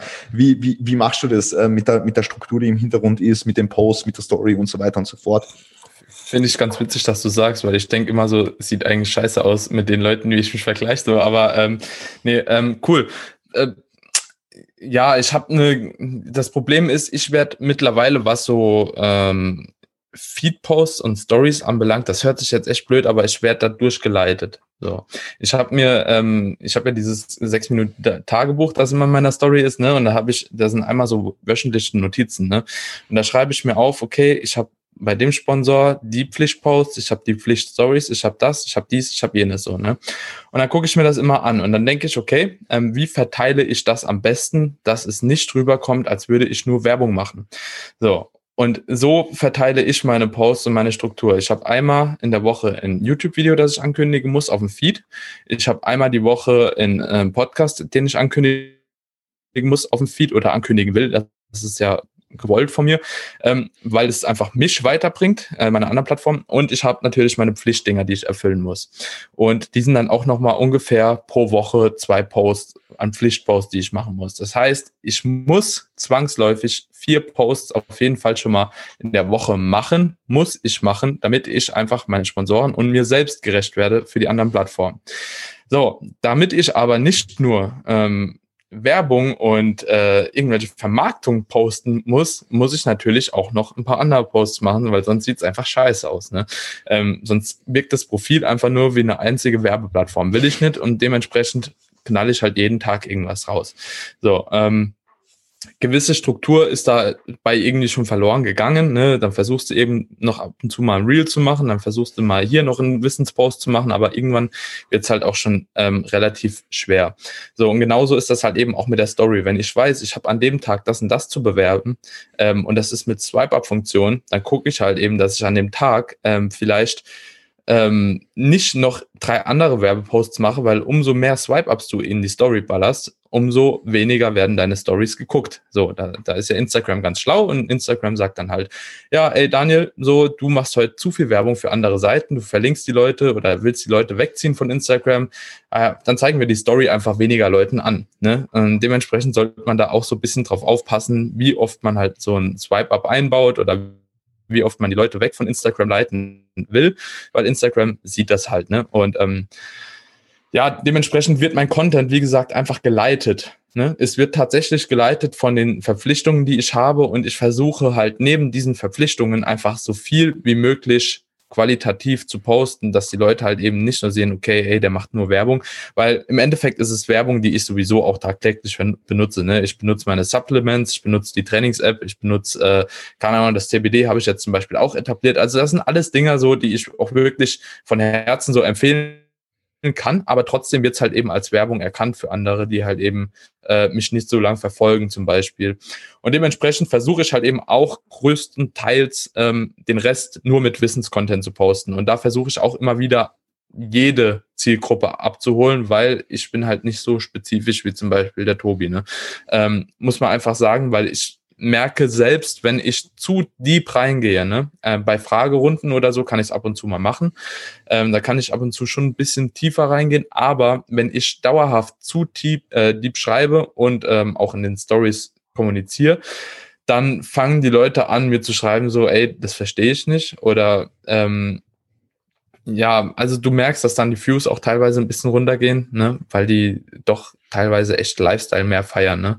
Ähm, ich denke zwar auch immer so, ja, komm, ich zeige was von meinem Training, ich gebe hier und da einen Tipp, der vielleicht, den vielleicht nicht jeder weiß oder ähm, wo auch vielleicht ein bisschen hinterfragt werden muss, aber wenn ich das zu sehr mache, dann kriege ich vielleicht ein Viertel von meiner Zielgruppe oder von meinen ganzen Followern, die, die mein Content so verfolgen, kriege ich halt richtig gut abgeholt und die feiern das total so und drei Viertel fuckt sich halt ab, so dass ich das nicht besser erkläre oder äh, dass sie es halt eben nicht verstehen. Aber um das zu verstehen, ist halt meistens ein großes Vorwissen halt irgendwo nötig oder notwendig oder ein gewisses Vorwissen. Und das kann ich halt eben nicht verlangen, dass ich sage, okay, ey, du musst das bringen, um mir zu folgen. So, ne? Das ist, ich denke, ihr kennt es auch irgendwo, das ist schon ein bisschen schwierig, nur wenn man halt eben eine größere Reichweite hat, dann wird's noch schwieriger und wo ich es ganz schlimm finde, Chris, du weißt das vielleicht auch, ist bei YouTube. Mhm. So bei YouTube, wenn du da jeden abholen willst, dann musst du immer noch erklären, wie viel Gramm Protein du essen sollst. Mhm. Das geht sowieso nicht. Da bekommst du sowieso die, die, die, die schwierigsten Fragen. Ja, also das ist, äh, da, da ist das Spektrum gefühlt noch größer, ne? Weil einige wollen Videos von dir sehen, so, wo du halt eben äh, bisschen was von deinem Lifestyle bringst, ne, vielleicht auch wirklich erzählst, so Mahlzeit A, Mahlzeit B, Mahlzeit, also Full Days of Eating gehen immer noch so und ich frage mich halt so, what the fuck, so ja. warum, ne, also so irgendwann sollte man es halt verstanden haben, dass man auch mal eine Pizza essen kann oder halt eben nicht, aber es ja. geht immer noch und ähm, ich finde es ist, ist schon sehr schwierig, ne? Ähm, Gerade wenn man halt eben auch darauf abzielt, Kunden zu gewinnen. Ne? Also so klar mit einer gewissen Reichweite, die kommen sowieso. Ne? Also ich denke, dass wird einfach so sein, wenn du halt eben äh, dich irgendwo etabliert hast als guter Coach oder als äh, du du bringst einfach Wissen mit, ne? Ähm, dann wirst du Kunden gewinnen. Aber die Frage ist halt, sind es die Kunden, die du gewinnen willst? Mhm. Ne? Mhm. So und ich habe auch nicht, das ist nicht in meinem Interesse, jeden zweiten zu schreiben, so, ey, du du eignest dich nicht für mein Coaching. So, das will ich halt auch gar nicht, ne? Ja. Aber ist vielleicht manchmal manchmal nötig dann. Also ja, auf, auf, ja jetzt nicht, nicht auf diese Art und Weise, aber so manchmal ja. ist es einfach nötig, dann, dann Nein zu sagen, weil sonst wirst du auch in, in äh, ja, Anfragen untergehen. Ja, ja das, das Problem ist, ich weiß ja auch mittlerweile gar nicht mehr, an wen ich die weiterleiten soll, weil mein, weil mein persönliches Feld, ne, den Leuten, denen ich folge, mhm. das ist halt kein Chatbot mehr. Da, da, da tut keiner halt eben so 0815 einfach so random anfangen zu coachen. Mhm. Ne? Ähm, ich kenne mittlerweile nur noch Online-Coaches so, ne? Und ich verfolge auch nur noch online und ich weiß gar nicht mehr, zu wem ich dann, dann fragen die auch teilweise, ja, wo kann ich denn hingehen?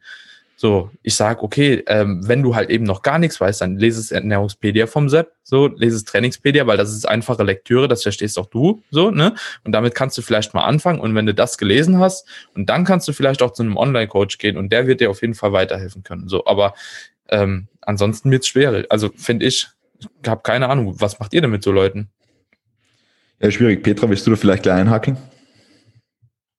Naja, es ist halt ähm, schwierig, weil dadurch, dass ich einfach noch Personal Training anbiete, ähm, du kannst einfach im Personal Training ganz andere Leute abholen. Also da, die, die meisten, die ich halt wirklich im, dann in PTs habe, das sind halt komplette Anfänger. Also da, die musst du so extrem an die Hand nehmen und mal erklären, wie eine Kniebeuge funktioniert, ähm, wie das dann, wenn, wenn, wenn die Oberschenkel wehtun, dass das tatsächlich etwas ist, was sie haben wollen während der Belastung und eigentlich keine schlechten Schmerzen sind. Also da, da muss halt wirklich solchen Leuten halt arbeiten. Ja. Ähm, und ich merke eh auch, also ich manchmal kriege ich auch wirklich Fragen fürs Online-Coaching, wo ich dann auch einfach merke, okay, hey, das macht keinen Sinn, wenn du jetzt online anfängst. Du bist noch nicht auf dieser Ebene, wo du mit den Informationen, die du online bekommst, tatsächlich was anfangen kannst. Und da schreibe ich dann, also ich habe auch ab und zu wirklich Leuten noch abgesagt und sage so, hey, ähm, die halt nicht in Wien sind, sondern woanders sind und sage so, such in deiner Umgebung einen Personal Training, so, mach, nimm PT-Stunden, schau, dass du da ein bisschen in die Trainingsthematik hineinkommst, dass, dass sie da halt jemanden finden, der, der sie wirklich an die Hand nimmt, ähm, weil oft ist es halt Leute, die so ins Training hinein starten, ähm, die fangen manchmal auch wirklich mit Büchern recht noch wenig an. Also die, mhm. die, die, die brauchen da, die brauchen einen Grund, warum sie trainieren gehen, warum sie sich bewegen. Und da ist halt einfach ein Trainer ein sehr, sehr, sehr guter Grund dafür. Ja, das ist, aber es ist, glaube ich, auch ganz unterschiedliche Zielgruppen. Also das ist ganz, ganz, da, da, ja, also bei mir ist es einfach, bei mir sind fast nur Frauen, die mich anschreiben. Mhm. Ähm, und die kommen halt natürlich zu, von ganz unterschiedlichen Backgrounds auch. Also das ist. Hast du das Gefühl, du, du, du, du sprichst diese Zielgruppe, die du ansprichst, aufgrund auch deiner Instagram-Posts an, wo sich die, die, diese, diese Damen, äh, die sich bei dir melden, oft dann einmal wiederfinden? Weil ja. du machst wirklich sehr, sehr, also deine Posts kommen so aus tiefstem Herzen irgendwie, hat man das Gefühl. ja, es sind einfach sehr, sehr ehrliche Posts, kommen aus tiefstem Herzen. Hast du das Gefühl, dass sich äh, die, die, die Leute, die du damit ansprichst, da ein bisschen wiedererkennen? Ja, also es ist halt, ähm, also meine Zielgruppe sind definitiv Frauen. Also das habe ich auch von Anfang an gesagt. Ähm, deswegen ja habe ich ja auch den Podcast quasi dann ja auch dann äh, mit der Melli gemeinsam gegründet, wo ja auch unsere Zielgruppe Frauen sind. Also es geht ja äh, ums Krafttraining mit Frauen. ja. Ähm, und das ist auch durch meine Vergangenheit, dass ich ja auch einfach 18 Jahre lang Chili-Ding unterrichtet habe und da sehr wenig Männer dabei waren. ähm, ist es einfach da, wo ich mich auch wohlfühle und mit denen auch gut arbeiten kann. Und durch meinen, ich finde auch ein bisschen so, das, was man halt selber lebt, das, was einem selber Spaß macht, kann man auch sehr gut anderen Leuten rüberbringen und beibringen. Und dadurch, dass ich jetzt einfach als Frau experience, wie ist eine Diät zu machen, wie ist das, wenn man tatsächlich mal zunimmt, ähm, einfach diese Erfahrungen an mir selber auch, auch spüre und erlebe, dass ich die halt dann in Frauen, die diesen Weg dann halt auch gehen wollen, mich viel leichter hineinversetzen kann, jetzt als zum Beispiel jetzt ein anderer Mann oder ähnliches. Ja. Ähm, ich glaube schon, dass, dass das definitiv auch von mir, also nicht, ich glaube, es ist von mir beabsichtigt. Ähm, in letzter Zeit Instagram ist halt eher mehr, ich habe so ein bisschen, ich weiß nicht, was ich an Content liefern soll, weil ich auch ein bisschen so ähnlich wie der Tobi. Es ist, ich kann halt natürlich die Basics wieder aufrollen. Ich kann wieder darüber reden, wie eine Diät gut funktioniert, wie Mealtiming wichtig ist oder ähnliches. Ähm, nur habe ich das Gefühl, dass es halt eh en masse, also je, ich weiß nicht, jeder Zweite redet über diese Themen. Ähm, und ah, wo, wo ich mal andererseits wieder denke, aber, aber warum nicht? Ja, mhm. weil, weil die, die Leute, du musst ja die Personen, die du abholst, sind ja auf ganz unterschiedlichen Punkten in ihrer Reise. Und wenn jemand halt gerade anfängt, in das Krafttraining hineinzukommen und eben nicht weiß, wie eine Diät funktioniert, aber halt das gerne machen würde oder zum Beispiel gerade eine Diät macht und da struggelt, ähm, dann, dann sucht er ja auf Instagram. Der wird nicht auf Instagram irgendwo alten Content suchen, sondern der will das halt so in der Story präsentiert bekommen. Ähm, deswegen glaube ich schon, dass es auch immer wieder Sinn macht, so diese Basics immer wieder aufzurollen. Die Frage ist halt, macht es dir Spaß? ja, das ist dann auch, weil das Instagram muss, ich meine, ich glaube, es ist ein Unterschied, wenn es so wie der Daniel, der halt wirklich einen sehr hochprofessionellen Instagram-Account hat. Ähm, bei uns ist es halt einfach noch immer auch sehr viel unser Privatleben und es muss uns ja auch Spaß machen, das, was wir tun. Ähm, ja. Daniel, du wolltest da einhaken. Du hast aufgezeigt. Ja, ich glaube, ähm, ich, ich habe mich gemeldet.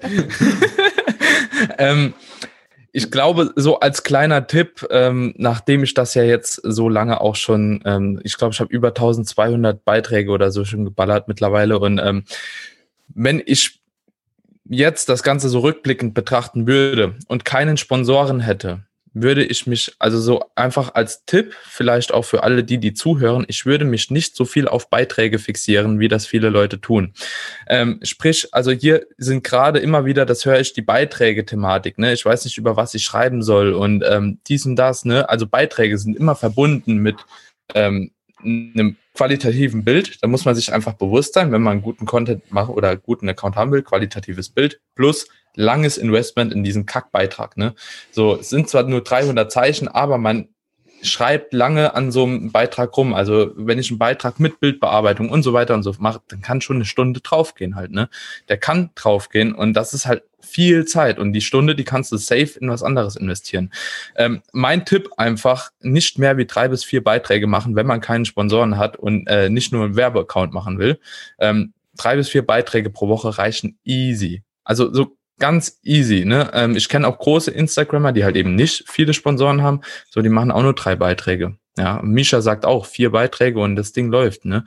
Ähm, und deswegen, das ist gar nicht so wichtig, jeden Tag einen Beitrag zu posten, sondern ich würde mich auf die Dinge fixieren, die die Zielgruppe auch mehr treffen. Und das sind einfach Stories. So und Stories, Fragerunden von euch kann jeder aus dem FF.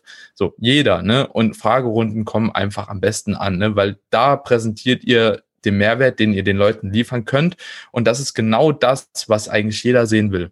So, jeder hat irgendwelche Fragen und wenn du halt eben am Tag nur fünf beantwortest, dann beantwortest du fünf und wenn du zehn beantwortest, machst du zehn und wenn du 15 beantwortest, dann hast du 15.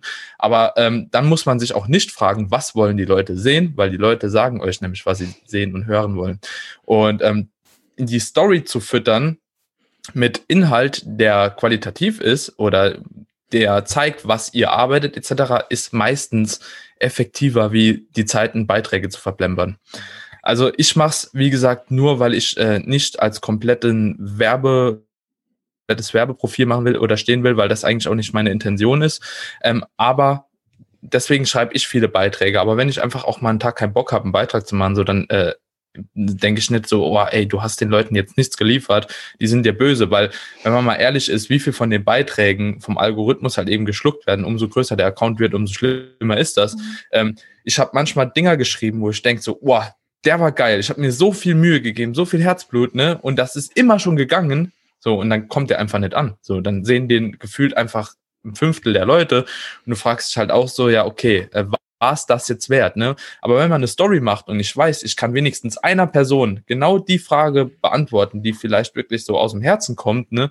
die dir auch schon lange beschäftigt und wo du weißt, okay, der freut sich darüber, wenn ich jetzt genau ihm geantwortet habe, so, dann mache ich lieber das. Und ich glaube, das kommt auch besser an. Das ist so die Erfahrung, die ich jetzt so in den letzten Jahren gemacht habe eigentlich. Sehr, sehr geil. Sehr, sehr, sehr, sehr geil, Daniel. Ähm, würdest, du, würdest du sagen, dass äh, hochqualitative Stories wichtig sind? wo fängt es an und wo hört es auf? Ne? Ähm, ich denke, ist es ganz gut, ähm, gerade auch hinsichtlich der Vielfalt an Stories oder de, also je nachdem, wenn eine Person XY einfach sehr, sehr vielen Leuten folgt, ähm, wird sie auch wahrscheinlich viel Stories gucken. Also die meisten Leute hängen ja doch schon viel in Instagram heutzutage. Ähm, und ich denke, dass es halt eben relativ wichtig sein oder gut sein kann, einfach kurz in die Story reinzuschreiben, in jeder Story, um was es geht. Ne? Also so Stichpunkt, keine Ahnung, machst eine Vierer-Story, ne, redest einfach ein bisschen was rein ähm, und du schreibst nichts rein.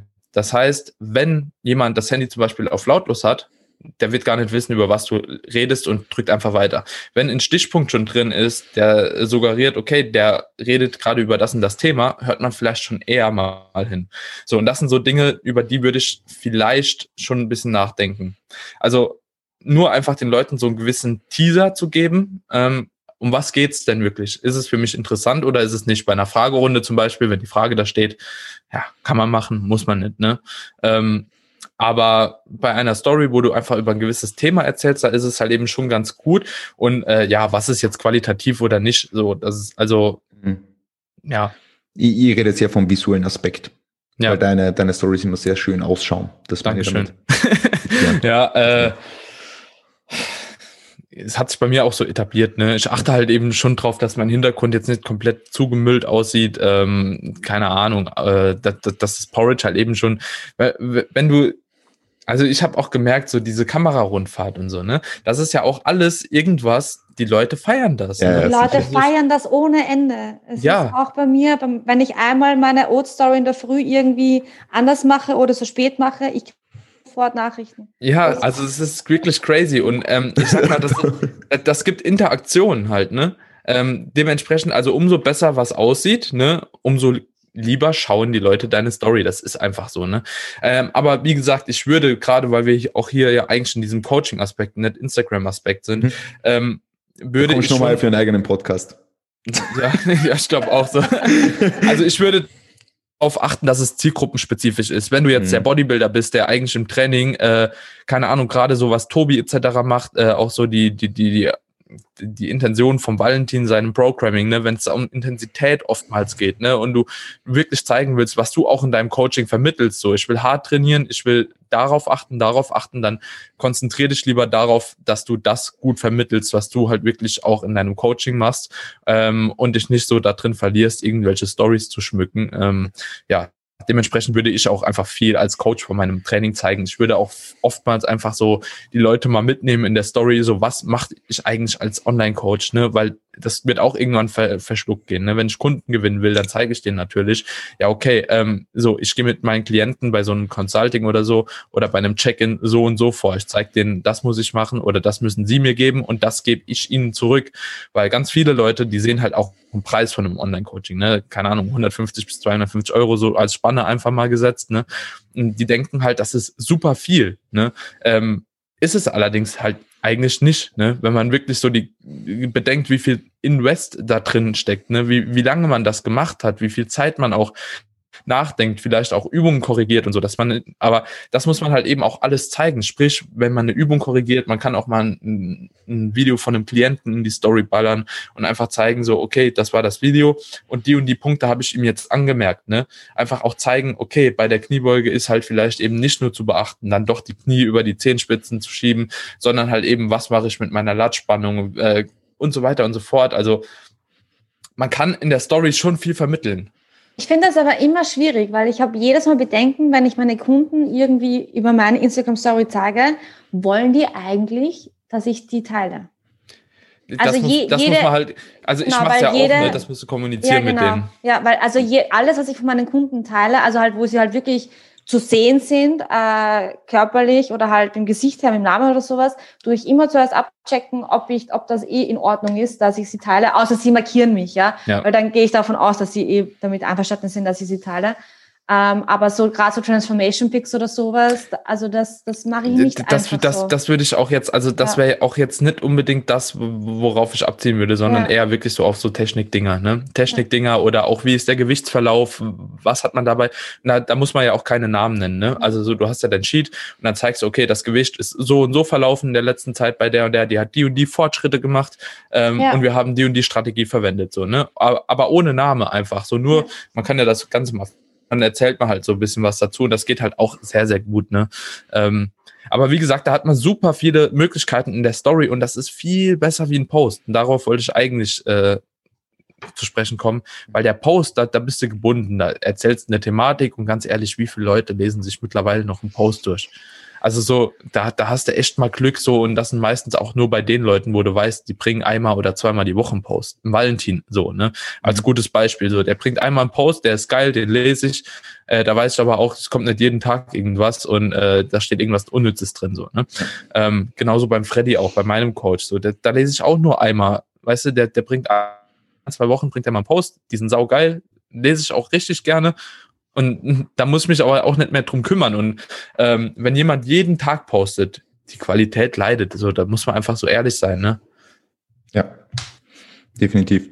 Ähm, aber das, was, was wir schon mal besprochen gehabt haben, ich glaube, so wie mit dir besprochen, Daniel, und mit dir auch, Tobi, und mit Mari damals, ähm, dass einfach diese ganzen Themen auch für einen Podcast, diese wirklich nur noch 15 Themen wie Volumen und so weiter und so fort, ähm, darauf haben wir jetzt auch überhaupt keinen Bock mehr, das zu sagen. Und Daniel, du, Ja. du machst jetzt inzwischen, ja, du hast mir das damals eh gesagt, du ladest jetzt einfach Leute ein und äh, holst von denen die, die, die Story einfach, ja, und erzählst, lass sie erzählen und auf verschiedene Themen eingehen und so. Und das kommt verdammt gut an, weil es einfach ähm, personenspezifisch ist und themenspezifisch. Also diese, diese Ja. ganzen trockenen äh, Bodybuilding oder, oder, oder trainingsspezifischen Themen, ähm, das hat man schon aus so vielen Mündern gehört und das ist Ja. einfach schon irgendwie, ja, ein Tod geredet so.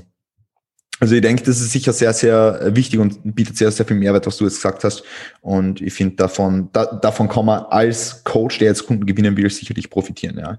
Ähm, also einfach Einblicke von der Arbeit zeigen und ähm, irgendwo auch zu zeigen, was das Ganze beinhaltet und den Mehrwert davon. Ja voll. Ist halt, das fängt irgendwo an, weißt du, so, wenn du deinen Kundenavatar hast, ne, wenn du weißt, in welchem Markt bist du, in welcher Nische bist du, hast du den definiert, weißt du, ist das Person XY mit den und den Daten, so, und wenn du dann einfach auf diesen Avatar spezifisch Stories machst, dann kriegst du so oder so Kunden. Mhm. So, das kommt früher oder später. Wenn du genau immer diesen Kunden ansprichst.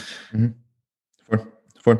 Wenn wir jetzt beim Thema Kundenavatar sind, wird mich noch was beim Sherwin interessieren, weil er im, im, im Gym jetzt äh, seine PTs macht und im ISC und ähm, vorher halt im Homespace war, wo ein anderes Klientel logischerweise ist. Ähm, und die Leute, die jetzt auf die Website von dir kommen und eine Coaching-Anfrage stellen, sind das jetzt andere Leute wie damals im Homespace oder wie hat sich das so im Laufe verändert, das, das, das Klientel? Hm, Na, es sind schon teils dieselben, nur halt motivierter. Schon. Ja, weil sie halt die Anfrage stellen, ist klar. Okay. Okay, aber Ja, es ist dann jetzt nicht halt äh, vom Fortgeschrittenheitsgrad oder so, weil sie jetzt mit dir im, im Gym dann trainieren oder irgendwas, das hat sich äh, komplett nicht Das ist halt verändert. sehr durchgemischt, das ist sehr durchgemischt, das ist sehr Okay. durchgemischt. Aber ich sage mal so, ähm, die meisten Leute haben schon Erfahrung, aber nicht in dem Sinne, dass man sagt, okay, du kannst jetzt innerhalb von drei Monaten jetzt das so und so aussehen. Das, das dauert auf jeden Fall immer Jahre. Das sage ich Ähm. dann meistens immer im Vorfeld. Hat sich, hat sich, Also sind es Anfänger, sagen wir mal so. okay, okay. Du, du hast ja am Anfang äh, sicherlich einen anderen Preis gehabt, als du ihn jetzt hast. Ja, Gehe jetzt mal davon ja. aus. Hat sich mit der Preisgestaltung der Kundenavatar verändert? Ähm, nein, an und für sich eigentlich nur mit dem Service, den ich halt anbiete und was Okay. mir halt die Arbeit an und für sich auch wert ist. Mhm. Ja, damit hat sich an und für sich auseinandergesetzt. Also der Preis hat sich zusammengesetzt, sagen wir so. Der Preis hat Also sich bei dir. Halt, ja, natürlich zu Beginn halt eben weniger, weil ich ja auch viel weniger Ausbildungen hatte, viel weniger Erfahrung hatte, viel weniger Resultate und so weiter und so fort. Ähm,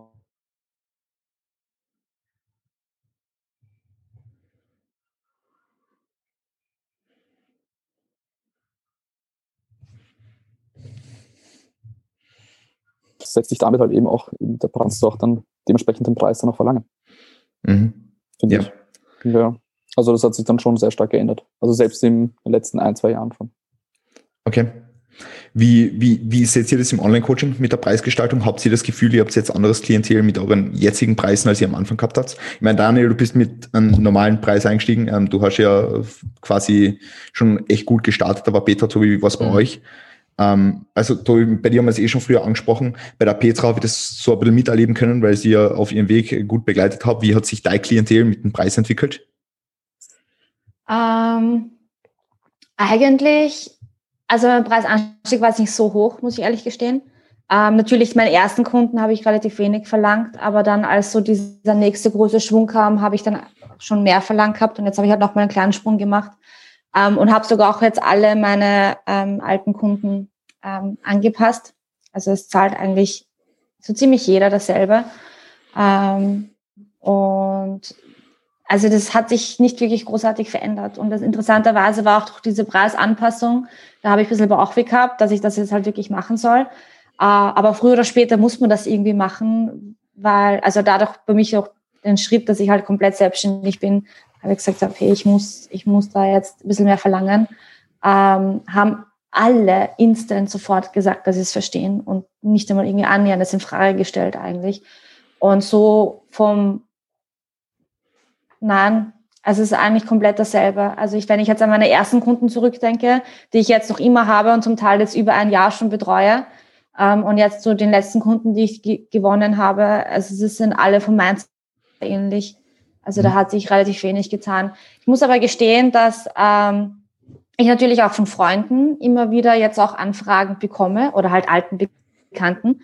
Ähm, und da bin ich immer sehr, sehr, sehr kritisch, ob ich das halt wirklich machen will. Ähm, und da habe ich auch sehr unterschiedliche Erfahrungen gemacht. Also manche, die es halt gar nicht durchzogen haben und manche, die extrem, extrem gut dabei sind und es halt voll durchziehen.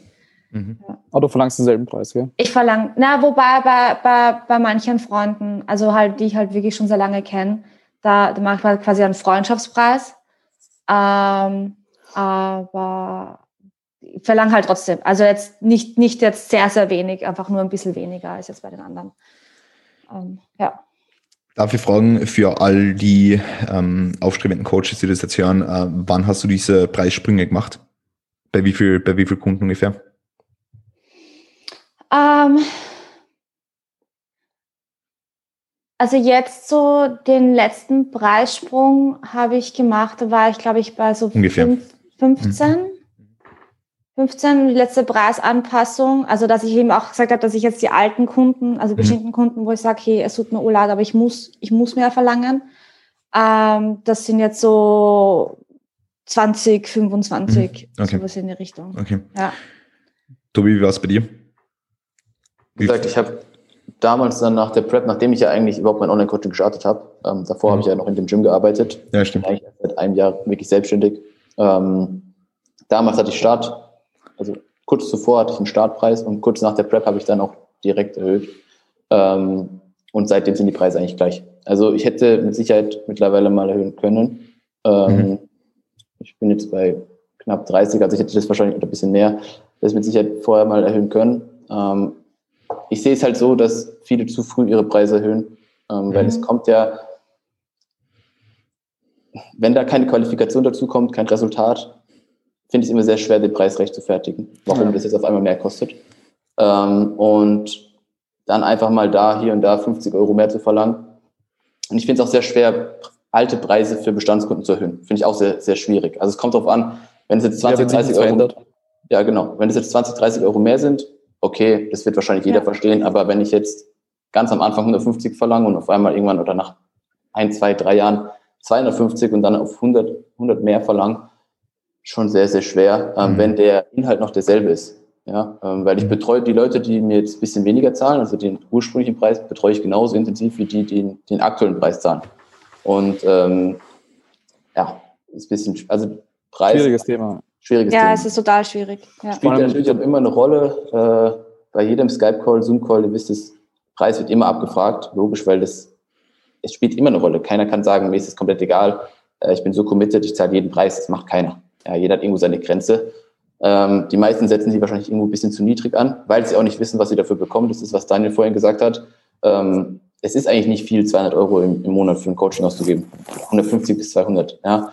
Ähm, die wenigsten sind bereit, viel mehr als 200 zu zahlen, glaube ich. 200 ist so 220, keine Ahnung, irgendwo so, habe ich das Gefühl, liegt irgendwo so die Grenze für die meisten. Ja, äh, ich meine, jemand wie Valentin, der, der noch um einiges mehr verlangen kann, ja, es steigt halt mit deinem Ruf und Resultaten, kannst halt auch mehr verlangen. Daniel, dir liegt noch irgendwas auf den Lippen, habe ich so das Gefühl. Oder nicht? Liege da falsch? Mhm. Nee. Okay. Nee, also eben nur bei dem Thema ähm, Bestand, Kunden, Preis mhm. erhöhen. Das ist halt echt, also so, ist super schwierig, ja. ne? weil im Endeffekt sind die Leute, die, also finde ich halt, die, die, die die ganze Zeit schon drin sind. Ne? Ähm, also ich muss es einmal machen. Sprich, ich habe das bei fünf Klienten gemacht ähm, und es war super unangenehm. Ja. Also für mich persönlich, das war mega unangenehm. Also ich glaub, das war die schlimmste Coaching-Erfahrung, so die ich bisher hatte. Ähm, und im Nachhinein frage ich mich, war es das wert? Aber es muss halt irgendwo sein, gerade auch wenn du mit denen äh, anfängst zu arbeiten und du teilweise halt auch schon erfährst, ähm, so gewisse, ja, ob sich das einfach lohnt für dich, mhm. ne? ob es lohnenswert ist. Ähm, und wie gesagt, jeder wenn man auch mit Coaching anfängt, äh, vielleicht auch dann direkt in die Selbstständigkeit geht, dann ist man ja auch erstmal Kleinunternehmer. Ich weiß nicht, wie das genau ja. in Österreich mhm. ja, ist. Genau. Ähm, ja. Und danach wirst du halt eben irgendwann Unternehmer. So, mhm. und dann äh, kommt halt ein Brett. Ne? Ja. So, wenn du dann immer noch bei deinen 130 Euro oder 150 Euro bist, so, ähm, aber die gleiche Leistung bringst, so, dann hast du halt eben erstmal die Hälfte knapp. Mhm. und dann guckst du halt erstmal, wie du guckst, so, ne? Ähm, das ist schon dementsprechend so, also ich finde auch, man sollte ähm, vielleicht, gerade wenn man nicht so viele Resultate hat, nicht so hoch einsteigen, aber ähm, man sollte für neue Leute, die dazukommen, wenn du merkst, es funktioniert, was du da machst, ne? du hast ja dann 10, 15 Leute wie die Petra auch betreut und du merkst so, es kommt an oder es kommt nicht an und die Leute sind zufrieden oder sie sind nicht zufrieden. Ich finde, das sollte man auch ab und zu einfach mal abfragen. Ähm, und dann kannst du halt eben für die, die dazukommen, vielleicht doch schon ja. eine Preiserhöhung machen.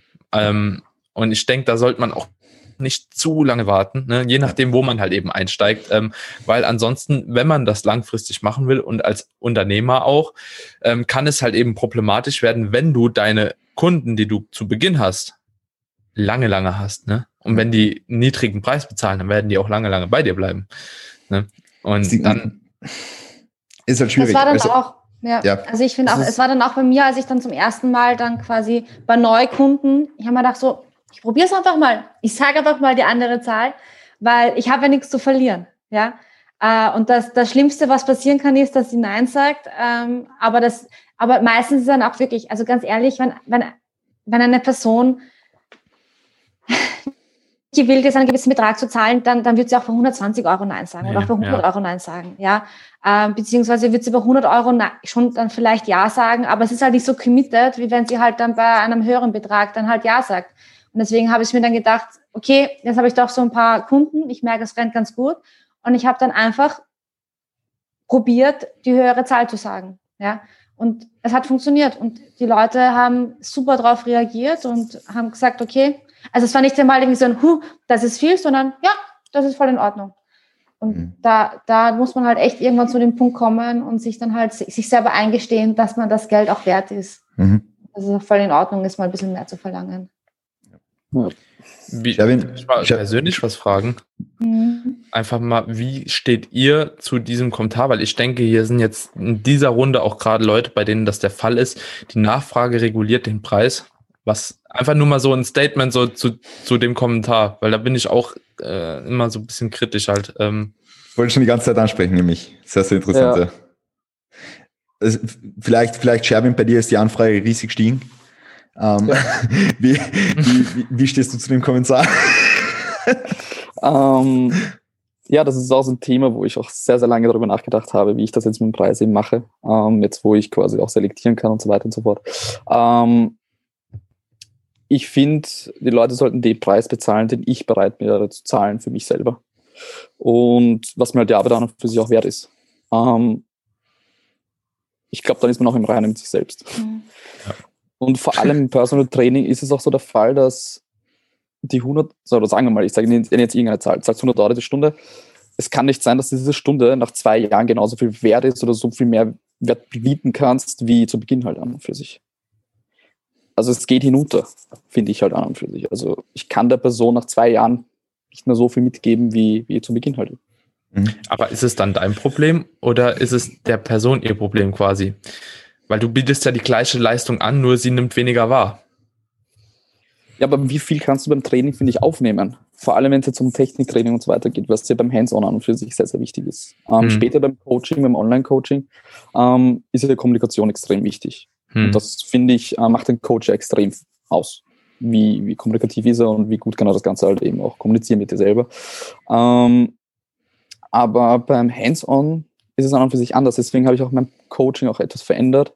Eben auch zu sagen, okay, hey, nach sechs Monaten oder nach einem Jahr versuchen wir ins Online-Coaching halt eben überzugehen. Weil ich dir vielleicht ja. nach sechs Monaten oder einem Jahr technisch nicht mehr so viel beibringen kann, weil du an und für sich schon auf einem gewissen Stand bist, ähm, wo es halt eben ausreicht. Hm.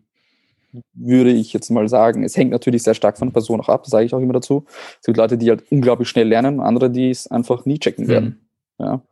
Ähm, und bei denen würde ich halt sagen, dass der Preis auch gleich bleibt bei denen, die es jetzt dann für sich jetzt nicht so gut wahrnehmen, also aufnehmen, sagen wir mal so.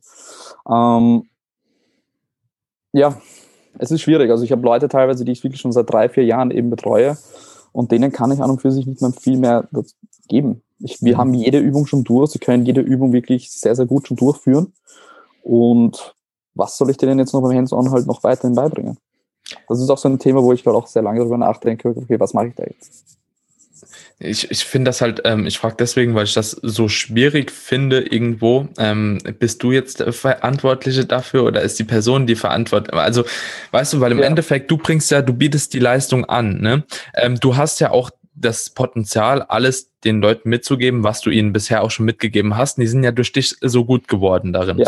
Aber ist es dann was ich mich frage, ist es dann nicht im Interesse auch von den Leuten, dass die halt eben sagen, okay, ähm, vielleicht hat sich das Personal Training halt bis dahin gelohnt. Ne? Ich habe alles gelernt, was ich lernen wollte. Ich bin jetzt auf einem Stand, ähm, wo ich alleine vielleicht auch arbeiten kann oder halt eben in das Online-Coaching gehe. Aber das ist quasi nicht, in, also das sollte nicht die Entscheidung meines Coaches sein, ob der jetzt weniger Geld von mir verlangt, sondern da muss doch die Person irgendwann auch wissen, okay, will ich das Ganze weiterführen oder bin ich schon an einem Punkt, wo der mir alles beigebracht hat? So, weil ähm, ja. du musst ja dich nicht rechtfertigen für deinen Preis, sondern dein Kunde bezahlt dich ja nur so lange er deine Leistung auch braucht. Ne? Also das so, stimmt, genau, ja, ja, voll genau so ist es auch. Genau so ist es auch, ja.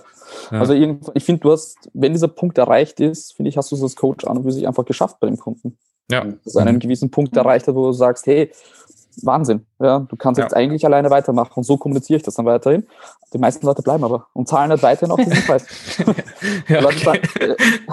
zahlen natürlich weiterhin diesen Preis. Ja. Und wenn du natürlich den zu Beginn niedrig gesetzt hast, dann ist es halt ja, weil du wahrscheinlich auch so als Therapeut oder Psychologe so dann eher dienst, ne? Also so als ja, es ja. ist einfach so, hey, ich die Routine halt. Und ja, ich meine, ja. was du halt immer als Hands-on-Coach machen kannst, ähm, ist halt die Intensität, äh, die Anschluss zu haben. Mhm. Ja. Wie intensiv trainiert er, trainiert er wirklich gut genug und mhm. jeder an seine Grenzen und so weiter und so fort. Gut, da stehst du halt einfach daneben, aber du kannst einfach genau das einfach beobachten. Ja. ja das ist das Einzige, was du dann nach einer Zeit machen kannst. Und ihm auch noch zusätzlich motivieren. so. Ja, ja, ja, ja, Aber wie gesagt, sie ins Online-Coaching zu bringen, ist eigentlich so das Endgoal. Und mhm. darauf zu hoffen, dass der Kunde halt auch mitmacht. Mhm. Ja, definitiv. Ja. Aber, aber dass du für genau dieses Klientel den Preis jetzt erhöhst, kommt für dich jetzt nicht in Frage. Naja, ich habe jetzt an und für sich mittlerweile einen Preis so gesetzt, dass ich einfach zufrieden bin und mhm. sage, okay, hey, mehr werde ich wahrscheinlich in Zukunft nicht mehr verlangen. Das ist ja. mir einfach wert, so viel kann ich einfach jetzt auch ähm, bieten. Und ja, egal wie viel Wissen ich mir jetzt aneigne, ich könnte, glaube ich, nicht jetzt viel mehr verrechnen, denke ich mal. Weil irgendwo stehst du einfach an. Also ich, ich habe auch gehört, dass es Online-Coaches gibt, die 600, 700 Euro im Monat verlangen. Und da denke ich mir aber irgendwie so, okay, so viel Mehrwert kannst du mir an und für sich nicht bieten, glaube ich. Dass, dass, du, dass das irgendwie diesen Preis rechtfertigt, dass du 700 Euro im Monat verlangst. Haben wir wieder letztens mit Toni geredet, oder? Ist schon ein bisschen ja. länger her. Ja. ja. ist schon ein bisschen länger her, ja. Und das ist halt schon irgendwie so, wo ich bedenke, okay, irgendwie, ja. Ja, voll. Too much. Mhm. Ja, äh, ist, ist sehr, sehr, sehr, sehr schwierig. Und Daniel, um nochmal zu deiner, zu deiner Frage von vorher zurückzukommen, ähm, mit Angebot oder Nachfrage bestimmten Preis. Ich habe da letztens mit dem, mit dem AJ drüber gesprochen ähm, und der AJ hat jetzt auch äh, wieder, wieder einen Preis erhöht und so weiter. Und dann habe ich ihn halt gefragt, ähm, wie hoch er da gehen würde oder was er da als sinnhaftig betrachtet und so weiter. Und er findet, dass Nachfrage schon ähm, irgendwo den Preis bestimmt, bis zu einem bestimmten Grad, wenn die Ergebnisse stimmen. Also wenn du jetzt einfach keine, kein Mehr an Ergebnisse mhm. vorzuweisen hast, kein Mehr an Qualifikationen vorzuweisen hast, ähm, ist es problematisch, wenn du den Preis trotz einer hö höheren Nachfrage erhöhst.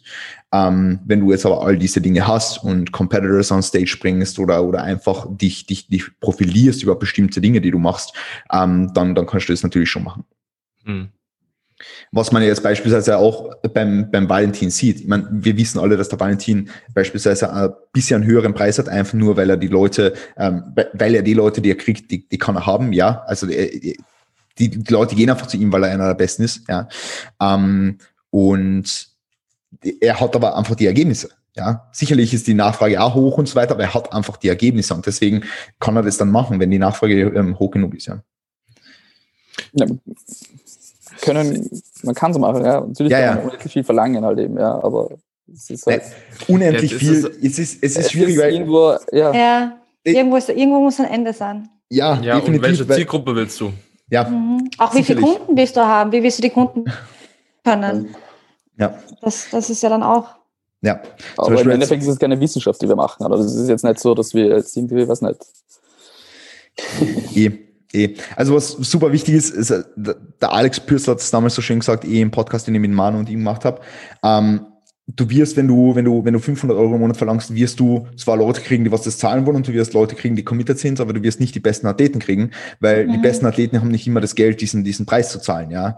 Ähm, und das ist, das, da, damit hat er einfach vollkommen recht, ja, weil es gibt Leute, die sind die, die brutalsten Genetic Freaks und ähm, stellen da ein brachiales Paket auf die Bühne, ähm, aber haben einfach nicht, nicht die finanziellen Mittel, um sich 500 Euro einen Coach zu leisten. Ja? Ähm, und wenn man diese Leute aber haben will, dann muss man da einen, einen Kompromiss eingehen. Und deswegen finde ich, das muss sich irgendwo immer in, in, in Balance halten. Irgendwo, ja. ja, gut. Schön Perfekt. gesagt. Sehr, sehr schön gesagt. ähm, okay, wir sind jetzt... Äh, sind wir schon zwei Stunden in. Ich habe keine Ahnung, da läuft keine Uhr mit, aber so ungefähr. Ja. Ähm, okay. ziemlich, ziemlich stabil, war eine nette Talk-Portion. Ähm, so ganz klischeehaft vielleicht jetzt am Ende, ich habe das eigentlich nicht geplant, aber jetzt machen wir es trotzdem. Ähm, Tobi, wenn du unseren Zuhörern einen Tipp mitgeben würdest, ähm, den aufstrebenden Coaches, dann wäre das der... Der, der Tipp. Ähm, ja, pass auf. Ähm, ja, Social Media Präsenz ist mega wichtig ja, da ähm, auf jeden Fall am Ball bleiben. Also man, wir müssen jetzt differenzieren, PT und Online-Coaches. Ja, ich spreche jetzt mal die Online-Coaches an.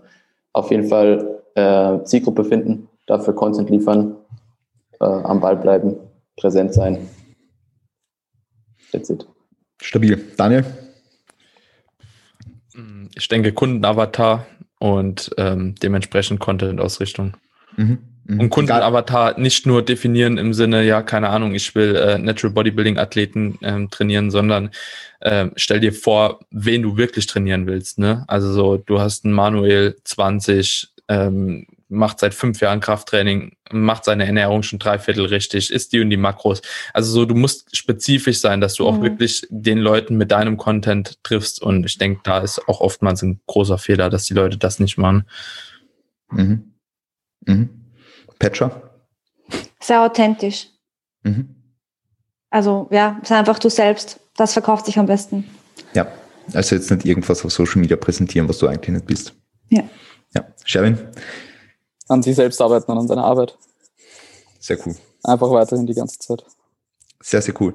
Ähm, jetzt nochmal äh, die Runde zurück, wenn die Leute euch finden wollen. Ähm, Sherwin, jetzt fangst du an, gehen wir zurück zum Tobi und dann beenden wir die ganze Geschichte, wenn Leute euch finden. Google Personal wo, Trainer. Wo, wo, findet man euch? Google, Google, Google Personal Trainer also Wien. Wien. Personal Trainer Wien googeln ähm, und dann findet ihr den Sherwin super. Perfekt. Ja, ähm, ja ansonsten, ja, Instagram ist jetzt nicht so besonders, aber ja, auch da sherwin.coach und dann passt. Ja. Bitte. Uh, Instagram Petra Underline Bretti und bei meinem Podcast Fierce Female Lifting. Wow. Yes. Daniel? Ja, ähm, über Instagram, Daniel Ja. KBK unterstrich. Ähm, YouTube, Daniel Kubik, Podcast, The Age of Iron Podcast. Und ich glaube, das war's. Sehr nice. Cool. Äh, ja, auch Instagram, Tobias-Büchner- unterstrich. Ähm, tbcoaching.de ist die Webseite und auch über einen Podcast, The Voice of Hypertrophy, der aktuell noch ein bisschen schläft, aber da kommt wieder was immer. Oh, sehr, sehr geil. Ist, ist, ist, ist es auch aufgrund der Tatsache wegen, wegen Content und so? Oder? Vielleicht. Ja, vielleicht. okay. Ja, okay.